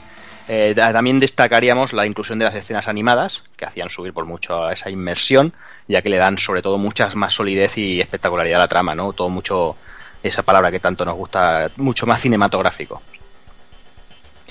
En este apartado quizás no llegaba al nivel de las, de las posteriores de, Play, de PlayStation y de Sega Saturn, eh, siempre que nos recordemos los vídeos. Pero también hay que recordar que estamos hablando de, lo que era el año 94. eh, una, estábamos en plena batalla por el reinado de la generación, una generación que estaba terminando, que estábamos llegando al techo, entre bueno, de los 16 bits prácticamente en que se disputaban Sega y Nintendo con su Mega Drive y su Super Nintendo. Y bueno, y en estas es- está claro que no se llegaban a ver unos vídeos y, unos gráficos de, de esta, de esta calidad, ¿no? Eh, sin contar, bueno, pues, obviamente, sin contar, si no contamos todo lo que salía en Mega CD, que ya podían lucir un poquito más de, chicha y más de, más de músculo. Y si hablamos del soporte CD, vamos al sonido, ¿no? Otro de los puntos fuertes de la edición, ¿no? Sin lugar a dudas, el soporte CD, que se mejoraba el- todo lo que era la calidad sonora original y bueno, toda una banda sonora espectacular, hace justicia a todo lo que era el resto del juego, ¿no? Hacía un empaque brutal, ¿no? Y lo que comentaba también Marshall, el, tema de las voces y todo eso, que también se podían disfrutar unas, unas digitalizaciones muy a muy alto nivel y con un gran trabajo de doblaje, como comentábamos antes, por parte del equipo, porque la verdad es que, que te hacían, te, hacían eh, ahora lo diré mañana, te hacía sumergirte en el, en el, en el juego y eso, ¿no? Era, es un- un gran punto. Eh, comentarte, darte un apunte de que usaban el usaban lo que es el formato CD, pero en el caso de Mega CD muchas de las músicas también las generaba el chip de el chip Yamaha de, de la consola. Se nota mucho porque es la típica música así de Mega Drive, pero la verdad que están muy bien hechas y muy bien muy bien metidas, que hace hace uso de las dos cosas, de un poco de efectos sonoros con la de la Mega Drive pura y otra usando el CD, sobre todo en lo que son las voces, la, música de la intro, en otras músicas que tienen más calidad, pues eso lo va, va usando el formato CD para, para eso. Antes también, como has comentado los gráficos, la versión de Mega, bueno, pues está un poquito limitada por el por el color, la paleta de colores de Mega Drive, pero la verdad es que muy resultona y a mí me recuerda siempre aquellas intros de, de MSX que me molaban mucho y de Mega Drive y de, juegos de Mega Drive que hacían los japos, en Super que hay alguna que la verdad que son muy muy guapas, me gusta mucho, sobre todo el diseño artístico es muy bueno. El juego es muy redondo en todos sus aspectos, en el técnico, en la historia y tal, pero si realmente tuviese que elegir un aspecto en el cual sobresale y, te choca eh, al máximo, es la parte de sonido. Por las voces, las músicas y, y por todo, el, el formato CD es lo que más le da, ¿no? Y vamos a hablar ya de cositas para mí muy especiales. Ahora sí, ya no, no es Made in Kafka, esto ya es algo que me tocaba muy de cerca, porque cuando hablamos de que íbamos a hacer el programa dedicado eh, a Snatcher, yo dije que yo quería hablar sobre todo de, de ese de Snatcher. No sé, a mí me gusta mucho Snatcher, me gustó mucho el juego, pero tengo una sensación muy especial con esta revisión o esta versión, no sé cómo denominarlo realmente, de- del universo de Snatcher, eh, que, es, ese de Snatcher del año 1990. Y es que para mí es una joya de los 8 bits que aún a día de hoy me sigue sorprendiendo y que me cuesta no verla como un- una gran obra de los 16 bits, re- realmente, porque es, genial, es increíble.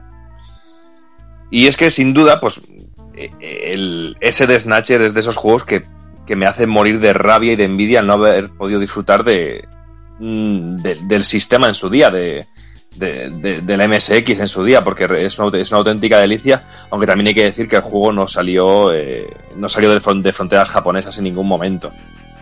Eh, pero también hay que decir que, que los usuarios de MSX estaban muy bien cubiertos por, por ejemplo, eh, propuestas como MSX Club, que ofrecía una guía de cómo completar el juego completamente. Aunque eso sí, no te explicaba nada de la historia, y es algo básico eh, en cualquier Snatcher y sobre todo en esta versión de Snatcher. Y no sería hasta mucho tiempo después cuando pudimos disfrutar de una traducción de calidad gracias a un grandísimo fan y un grandísimo trabajo eh, como es el que hizo Manuel Pazos, que incluso aún a día de hoy sigue haciendo propuestas y sigue haciendo cositas de traducción y sigue trayendo algunos juegos que no, no salieron de Japón traduciéndoles al, a nuestra lengua o al inglés incluso. Y a grandes rasgos podemos definir este de Snatcher como un juego a medio camino entre el spin-off, la versión, el, remake, no sé. Eh, pues más o menos es, es una mezcla de géneros realmente. Aunque cambia por completo el estilo de juego, dejando de lado la videoaventura o la aventura gráfica, muy entrecomilladas, metiéndonos de lleno en un JRPG. Y de esta manera podemos decir que este S de Snatcher es el primer y único JRPG para el microordenador MSX. Y bien cabe destacar que la estética hace de este JRPG algo único y muy alejado de otros clásicos del género que en este momento están más centrados en la historia de espadas, de hechiceros, de caballeros, etcétera, etcétera, etcétera. Y bueno, otros puntos que lo diferencian del resto, de los re- resto de RPGs, pues que por ejemplo tenemos combates en primera persona. Eh, al llegar el momento de, un enfrentamiento en donde podemos, podemos seleccionar qué parte del cuerpo dañar, muy al estilo de Fallout 3, eh, del mismo modo que la cantidad y variedad de enemigos que es muy amplia, mucho más amplia que lo que podemos encontrar en el SH original. Y tanto nosotros como nuestros enemigos eh, tendrán unos puntos de acción asignados a diferentes parámetros como lo son vida, ataque, defensa, velocidad. Y de esta manera, pues por ejemplo, si estamos contra un enemigo y le disparamos, por ejemplo, en la pistola, en la pistola que, con la que nos está apuntando, le quitamos eh, puntos de habilidad. O si le, le disparamos en los ojos, le quitamos eh, puntos de, de- de agilidad o de velocidad. Cositas, cositas así que le hacen que el juego, el sistema de combate sea muy profundo y que tenga un puntillo muy más que, más que interesante. Eh, tendremos un gran arsenal de armas a nuestra disposición que podemos ir adquiriendo y comprando a lo largo del juego con el dinero que vayamos recaudando. No olvidemos que estamos ante un JRPG. Y el juego se aleja totalmente de la estética de- del Snatcher original, ya que nos eh, dejamos de lado completamente la visión realista, eh, que teníamos los escenarios y personajes para que para ver unos personajes caricatur- caricatur- caricaturizados, eh, súper deformed, eh, pero que en ningún momento eh, nos aleja de la temática oscura, dura y madura, porque nos encontramos escenas muy heavy, con deca- decapitaciones, cuerpos desmembrados, eh, tripas fuera, pero todo en un aspecto SD. Y la mecánica del juego es muy sencilla y muy al estilo de cualquier JRPG. Nos movemos por un mapeado de un punto a otro, eliminamos enemigos, puntos de experiencia, tenemos dinero, compramos armas, mejoras, etcétera, etcétera, etcétera. Y por otro lado, y como extra, el juego cuenta, cuenta con variantes de la jugabilidad como un buen número de puzzles, minijuegos, no sé, un montón de cosas que son un aliciente más que interesante para hacer que el juego jamás se haga, se haga, se haga aburrido. Y gráficamente, pues el juego es simplemente genial. Es lo que he dicho antes, que no, para mí no es un juego de 8 bits, realmente. Es que si me lo vendes como que ha salido en 16 bits, me lo creo y encima digo que es un juego que, que lo peta en 16 bits. Eh, artes simpáticas, eh, muy en, principio, porque luego tiene ese toque muy maduro y muy y muy gore en algunos momentos, y todo muy cuidado al máximo, eh, mano de la obra de, Kojima, como hemos dicho antes, de cuidar las cosas a mimo y siempre lleno de referencias y de toques muy interesantes. Y musicalmente, pues tres cuartos de lo mismo, pero todo lo dicho anteriormente, pero multiplicado a enésima potencia. Y es que el juego viene eh, armado, aparte de los disquetes, viene armado con un cartucho especial que saca el máximo rendimiento al MSX eh, llamado SCC Plus. Y este mismo cartucho, pues, tenía las características de aumentar la memoria RAM eh, llevando al microordenador hasta los 64K. O sea que yo es simplemente simplemente brutal. Si no lo está caro de cojones. Conseguir el original está caro de cojones. Esta, esta mañana está mirando y por ejemplo encontrar uno que tampoco hay muchos eh, te puede subir a los 200, 300 euros aproxima, aproximadamente. Pero pero merece la pena aunque sea jugarlo en un, en un emulador y con la traducción, como he dicho antes, que está totalmente traducido y que es una auténtica gozada. Si os gusta Snatcher y no conocéis este S de Snatcher, estáis tardando. Eh, pausar el programa aquí, iros a jugar y luego seguís escuchando realmente. Una polla, hombre, que ahora me toca a mí. Ah, bueno, joder. Me, me, van, me van, a pausar a mí. bueno, aprovecho, aprovecho y te cojo ya la entrada, tío. Y ahora hablamos un poquito de Snatcher, que bueno, es el proyecto más reciente de, de la franquicia. Y bueno, eh, resulta que un día el dios de todos, en su sempiterno aburrimiento y su afán de no crear ninguna IP nueva, que no fuera a ser que no hiciese tanto ruido como le gusta, como por ejemplo con el Boktai, y, y, y se llevase una decepción, pues quería seguir haciendo crecer su leyenda de Dios que se rasca los huevos y vive de Metal Gear. Así que en su propio podcast, ese que Konami le canceló, pues comenzó a lanzar una especie de radionovela basada en el universo de Snatcher que estaba compuesta por siete capítulos y esta radionovela se llama Snatcher. La mayor particularidad de esta historia es que está escrita por el enfermo de Suda 51, que lleva unos añitos cayendo en picado. Está dirigida por Shuyo Murata, que es de Koji Pro, y cuenta con Akira Yamaoka poniendo su lado más electrónico y que tanto le gusta explotar cuando no está haciendo Silent Hills. Y bueno, os remito a escuchar cositas como el Love Me Do, el Rislim o en menor medida el, Heavenly Sun. Y bueno, os recomiendo que, le deis una escucha que, que, puede valer la pena. Sobre todo conocer un cambio de registro de este hombre. Así, eh, volviendo a hacer un paralelismo con, Tarantino, con este equipo de glorias de capa caída, más caídos en el olvido y grandes nombres, eh, Kojima pues, nos presentaba Snatcher, su nuevo proyecto. La historia nos llevaba unos añitos antes que Snatcher, 44 añitos para ser exactos, y nos presenta a Jean-Jacques Gibson, a quien recordaremos de, de, Snatcher, y que es un agente de policía de Neocobe que trabajaba con su robot Little John y vivía solo, eh, estando separado de su mujer Alice Gibson, con la que tenía una hija que se llamaba Katrina. Aquí este amigo un día recibe una llamada de un tal Gainsbrook, que era un viejo compañero de Rack Hunt, que es lo que vendría a ser el, precursor de Junkers cuando estos todavía no existían, pidiéndole reunirse con él en un restaurante.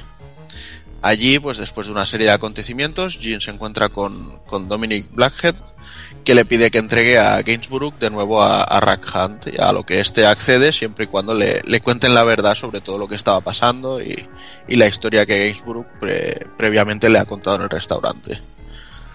Entonces de esta manera Jean descubre que hay un misterioso cargamento de un barco eh, que Gainsborough lo había investigado y que este cargamento traía eh, traía consigo a la bestia, como lo llamaba Blackhead, mientras descubría eh, bueno, una escena dantesca en la que otro miembro de Rock Hunt, eh, Robin Goodman, había tenido como misión eliminar a todos los que hubiera allí y asegurar el cargamento.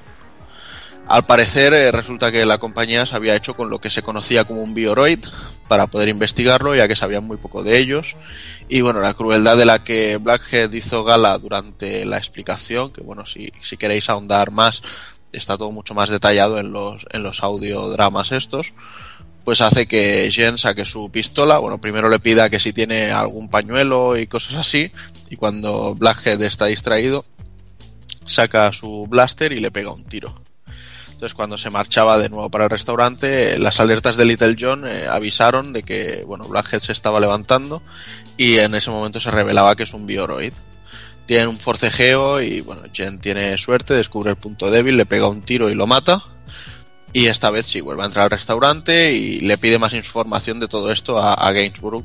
Pues ya se estaba oliendo algo que no le, que no le molaba. Y este le revela que el, el cargamento venía al nombre de Alice Gibson, que recordemos es la, la ex mujer de, de nuestro protagonista en esta historia. Que en ese mismo momento recibe una llamada de, de la propia Alice que le explica que ha perdido la fe en la humanidad y que no quería estar con una persona que, que todavía tenía esperanzas en la raza humana. Entonces le invita a ir a verla a un sitio eh, en el que según ella tiene las mejores vistas de Neocobe.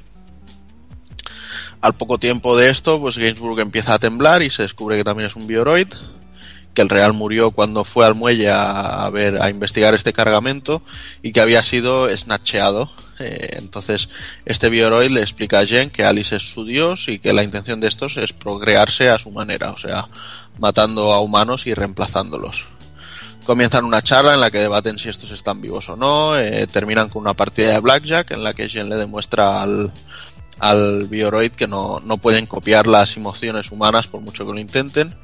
Y entonces esto enfurece al replicante, que en un momento de debilidad pues sale la conciencia real de, de Gameborough y le pide que le mate. Pasada esta, este evento, pues bueno, eh, Jen llega al puerto y se encuentra con Alice y el agente Goodman, que también es un bioroid, y están preparados ya para su llegada.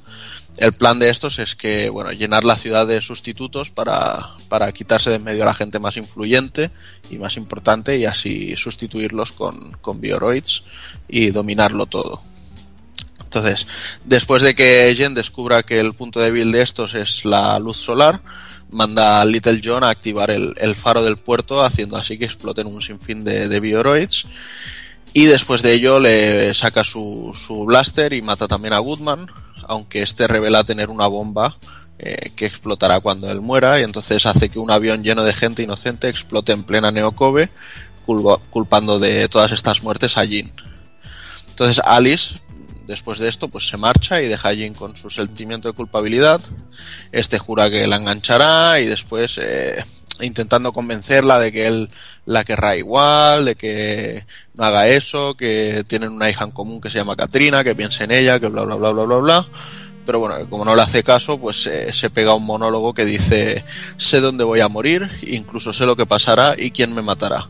Aún así vivo con esperanza, la esperanza de que John y yo podamos ayudar a cualquiera que decida seguir nuestros pasos. Me gustaría ver a dónde les lleva esto, ese es mi único deseo. Y esto claramente pues eh, da pie a- al inicio de- del primer Snatcher. Y bueno, y hasta aquí llega esta historia que, que se sacaron de la manga Suda y Kojima y compañía.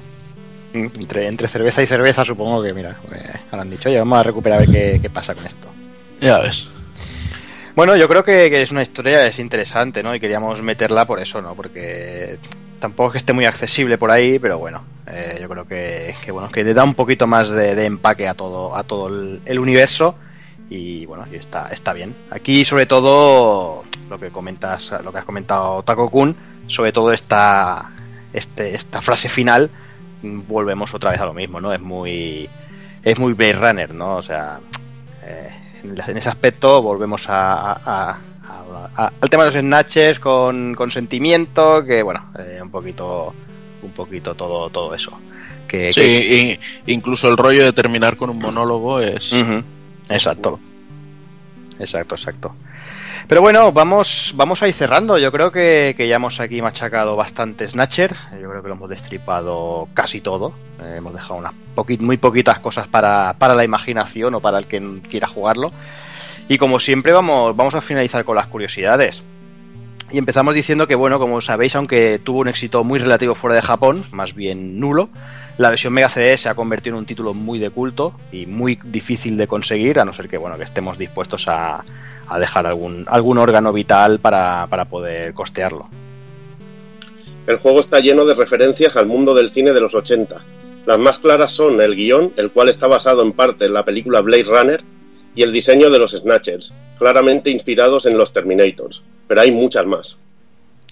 El robot que nos acompaña, Metal Gear MK Mark II, además de compartir nombre con una de las sagas más conocidas de Hideo Kojima, también aparece en Metal Gear Solid 4. Al acabar Snatcher hay un momento gracioso con Metal Gear que cambia su forma de una manera muy cachonda.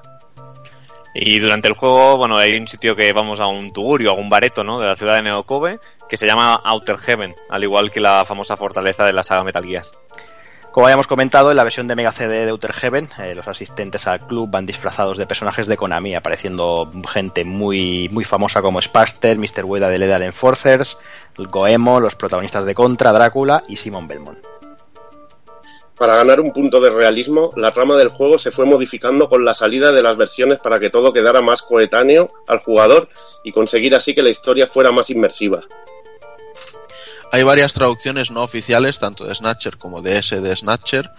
Eh, para la versión de Mega CD hay una versión reciente al castellano muy interesante y bueno, si googleáis un poco, la verdad es que no serán difíciles de localizar. La cantante de Madonna aparece en un cartel en el cuarto de ingeniería de Harry. Bueno, y la historia se desarrolla en, en Neokobe, como hemos dicho, que es el nombre de la ciudad también de la primera fase del Contra 3. Los encargados del mantenimiento del ordenador principal Alpha One de la ciudad de Neokobe es Konami Software Project Development Di- Division Subgroup 48. Kojima ya muestra su predilección por Martin Snatcher, eh, en- pudiendo encontrar en el, orde- en el ordenador Jordan información sobre colonias en el espacio, eh, misiones espaciales, Marte, cosas que aparecerían después en Policenauts y Zone of the Enders. Hay un momento en que Harry se emborracha y lo hace con Brandy Napoleón.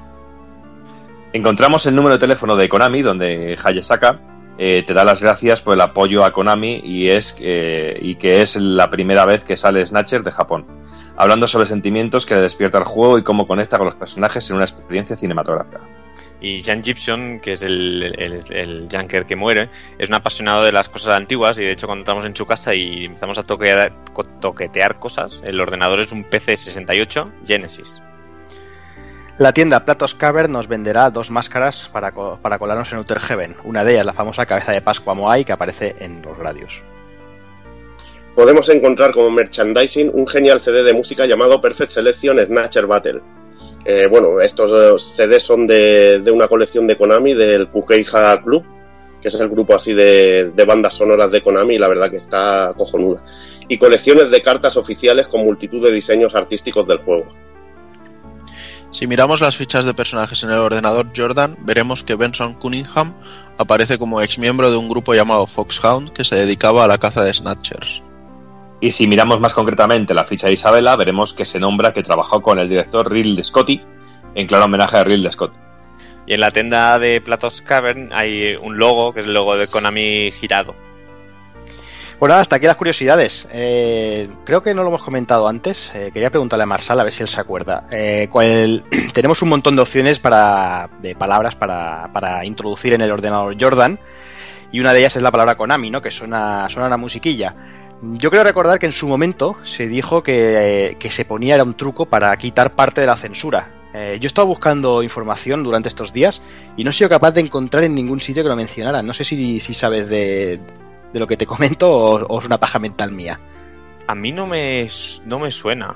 ¿No? me suena ni haberlo probado ni, ni nada, pero al igual. Al igual puede existir. Vale, vale. es que a mí me sonaba eso. Y además que cuando la introduce suena una, mus- un- un- una musiquilla, ¿verdad, Evil? Sí, lo, lo probé yo mismo. Una de las cosas que hice fue poner Kojima, Konami, co- probar chorradas así, y puse Konami y me sonó un sonidillo.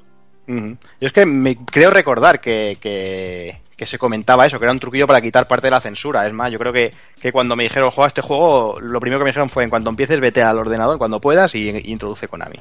Además, es que si puedes introducir nombres de, de Konami, de personal de Konami, y encuentras frases y cosas sobre ellos en el. Lo que he puesto sobre, sobre Hayasaka, lo puedes encontrar de, de otros personajes. Sí, de hecho, eso que dices del modo sin censura, s- eh, censura, sí que parece que pone algo de eso, pero es que no- ya te digo, no lo he probado ni lo conocía. Vale, Al igual es solo en la versión americana. Puede ser, no lo sé, no lo sé.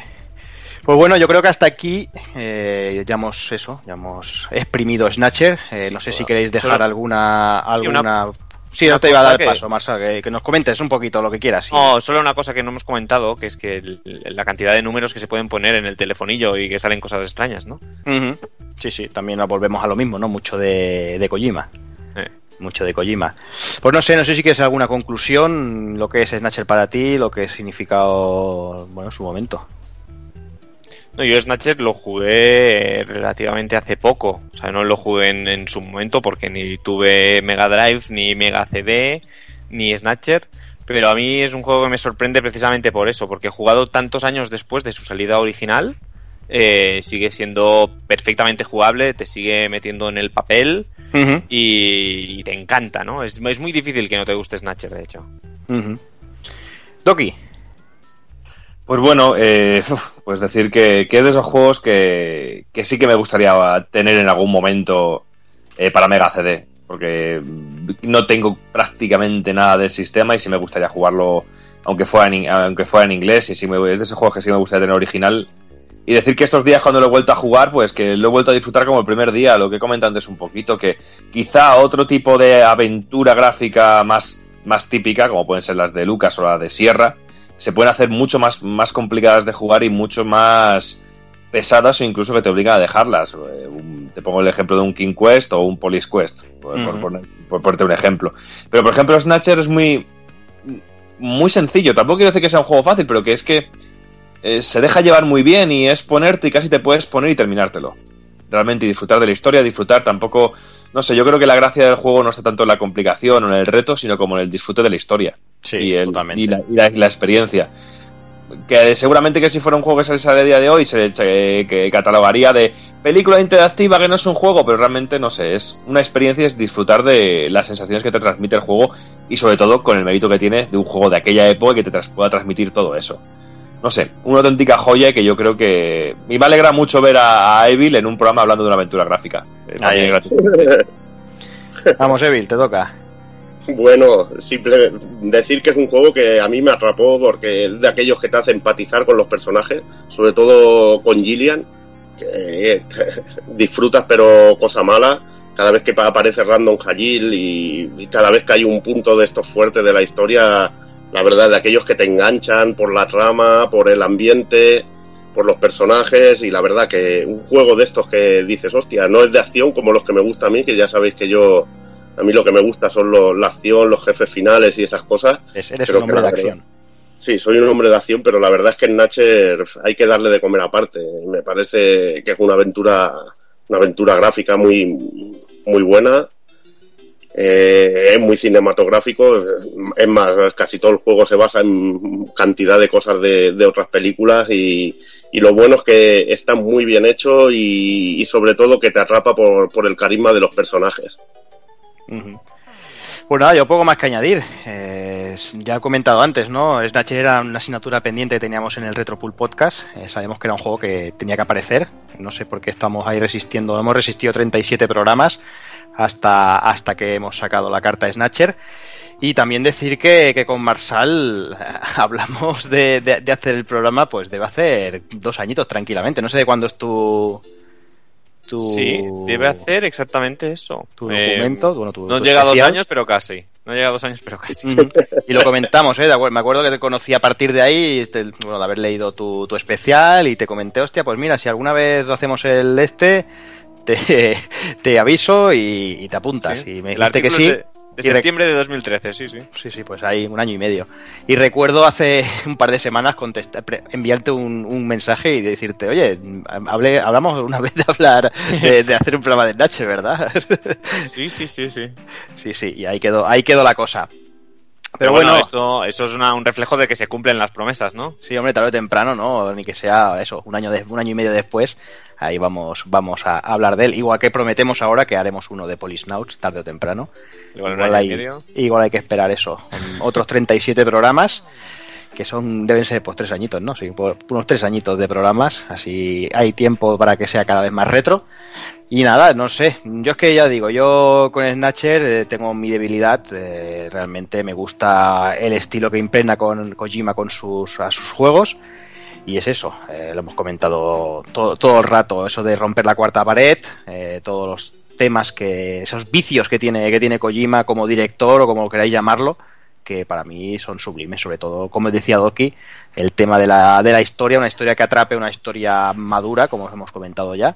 Yo creo que, que es, que es ese punto, que ese punto, el más a más, ¿no? Que, que no nos tienen acostumbrados o no nos tenían acostumbrados en, en 1994 en el mundillo y yo creo que, que, bueno que ahí están unas obras maestras que son muy fácilmente rejugables como ya ha dicho como ha dicho Marsal o incluso bueno rejugables no jugarlas por primera vez a día de hoy que no que no desentonan en nada. Así que nada yo creo que ya me he enrollado demasiado y yo creo que podemos ir cerrando ya vamos a por el ending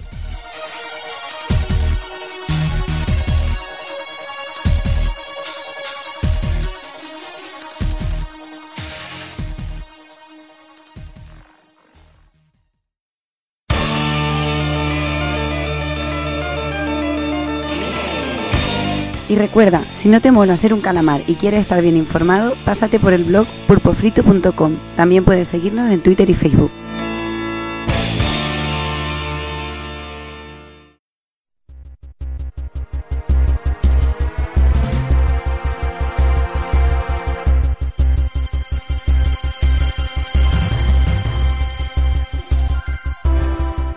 Y hasta aquí el programa. eh, bueno, ya sabéis, un programa especial, con un juego muy especial, como ya hemos comentado. Y vamos a ir despidiéndonos. Me despido primeramente del invitado, el señor Marsal, Retromaquinitas en Twitter. Eh, ha sido todo un placer tenerte por aquí, saber que un juego que, bueno, que es una persona que, que adoraba Snatcher y creo que merecía la pena tenerte con nosotros. Bueno, deciros que ha sido el placer ha sido todo mío porque la verdad que siempre es un gusto hablar de juegos así en detalle y especialmente cuando son juegos de esos que crees que deberían ser mucho más valorados de lo que son porque el material es muy bueno, ¿no?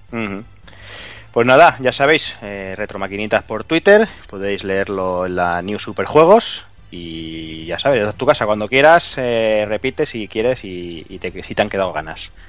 Sí, hombre, sí, siempre hay ganas. Muchas gracias. Pues venga, un abrazo. Me voy a despedir también del señor Evil, que tiene ganas de ir a comprar calamares. ¿Tiene Voy a, voy a comprar calamares y os voy a dejar los pulpos. bueno, eh, un placer sobre todo haber hablado un- de un juego tan especial. Me falta quizá el amigo Roberto, que, que muy- sé que es muy fan de... Bueno, sé de buena tinta, pues, que, claro, que es que hemos, hemos mamado, ¿ves? Has visto que bien ha quedado con lo de los calamares. Sí, tío. Anda, vete a por el puto. Ya por los putos amigos. Que es un apasionado de, de Snatcher, como tú y yo. Más, más que nada, además, disfrutamos el juego a la vez prácticamente los tres y, y nos hacíamos polvos hablando del juego mismo. Pues un placer, sobre todo, haber hablado de este juego en buena compañía, como siempre, metiéndonos unos con otros, como es lo que da la confianza y, y- así da gusto y que siga mucho, mucho tiempo. Y nada, nos vemos pronto hablando, bueno, pronto dentro de unos días para hablar del E3 y a ver qué, qué sorpresas nos trae el mundillo. De A tres ver qué- calentito, de tres calentito. Yo te- este año no sé por qué le tengo esperanzas. No sé por sí, qué. puede haber alguna sorpresica, sí, porque hay muchas cosas que no sé. que- puede que salga algo. A ver, Sí, a ver. sí, qué pasa. eh, Bethesda con conferencia, el Fallout 4 parece que va a estar ahí, Square Enix que va a presentar juegos, que va a dar mucho apoyo a los RPGs y va a, re- a- a volver a relanzar algunas sagas de RPG en vez de volcarse tanto en Final Fantasy, el Star Ocean 5, o sea, yo creo que va a estar muy muy bien este 3. Mm, Bueno, Evil, hasta luego. Venga, hasta luego. Pues sí, pues sí, Takokun. La verdad es que no sé, ya le digo, no sé por qué me da buenas palpitaciones. Mira que llevo muchos años eh, ya viéndolo negro desde meses antes, semanas antes, y este quizá porque debe, tiene que ser el E3 que realmente arranque, ¿no? La, la generación que aunque está funcionando ya muy bien, creo yo. Yo creo que tiene que ser el E3 que dé la, la buena hostia para arriba de la, la genera- de la nueva generación. Sí, quizás sea también que como la última conferencia que vimos nos dejó tan buen sabor de boca, la Sí. de la del experience este de Sony, pues no sé, igual ahora venimos con, con el chip de positivismo. Sí, puede ser. Pero bueno, yo, yo creo que hay muchas cosas que se tienen que ver, porque el Scalebound, desde que se vio la CG de L3 no hemos vuelto a ver absolutamente ni oír nada. Y Nada hay muchos juegos que, que se han quedado ahí en el, en el, en el más absoluto silencio. Y entonces, pues a ver qué pasa. Aprovecho, bueno, no sé si lo ibas a comentar tú, pero aprovecho para, para contar qué juego será el próximo retro que hagamos, si me das permiso. Spoilers. Entonces, el próximo por fin eh, vamos a volver al género en el que más a gusto estoy. Nos vamos a meter de lleno con Secret of Mana, que es un programa que eh, teníamos muchas ganas de hacer y al mismo tiempo también nos pedían mucho por los mensajes y tal.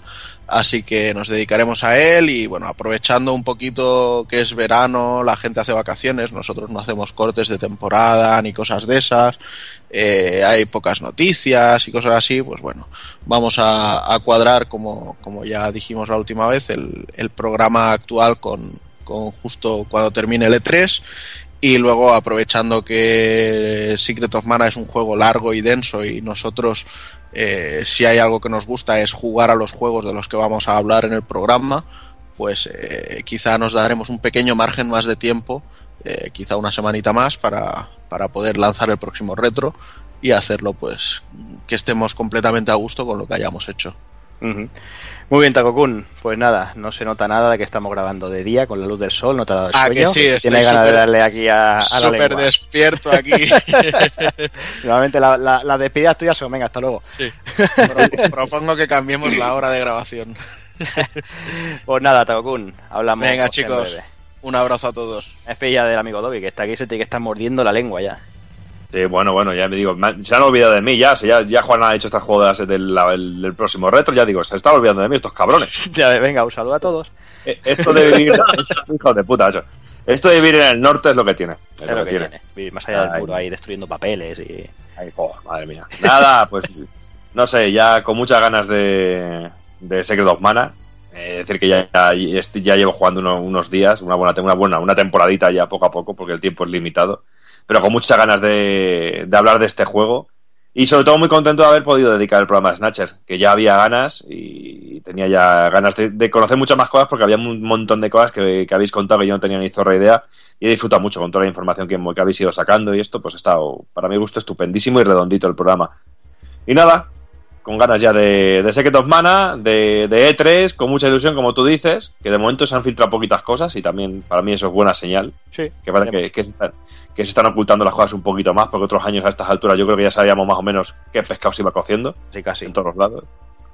Y nada, y como bien decís, se critica mucho ahora la generación actual, eh, o que va muy lenta, que sin juegos tal y cual, y que, que yo creo que es el momento adecuado para que saquen ya las pollas y las pongan encima de la mesa, y que espero que, que Microsoft de- diga algo o se pronuncie un poquito, porque, hostias, estoy un poco preocupado ya, ¿eh? Pues sí, la cosa pinta, pinta mal de momento. Pues nada, Doki, eh, hablamos en breve. Venga, un abrazo. Y bueno, ya poco más que decir. Ya Takokun me ha hecho la faena, me ha hecho el trabajo sucio. Ya, ya he dicho eso, grabamos del 19, a grabaremos el especial E3 para que lo tengáis de caras al día 20-21, ese mismo fin de semana. Y dos, tres semanas después, pues caerá ese Secret of Mana. Así que ya me queda poco por decir. Así que nada, ya sabéis. Eh, señoras, señores, niños y niñas, portaros bien, ser buenos. Y un saludo a todos.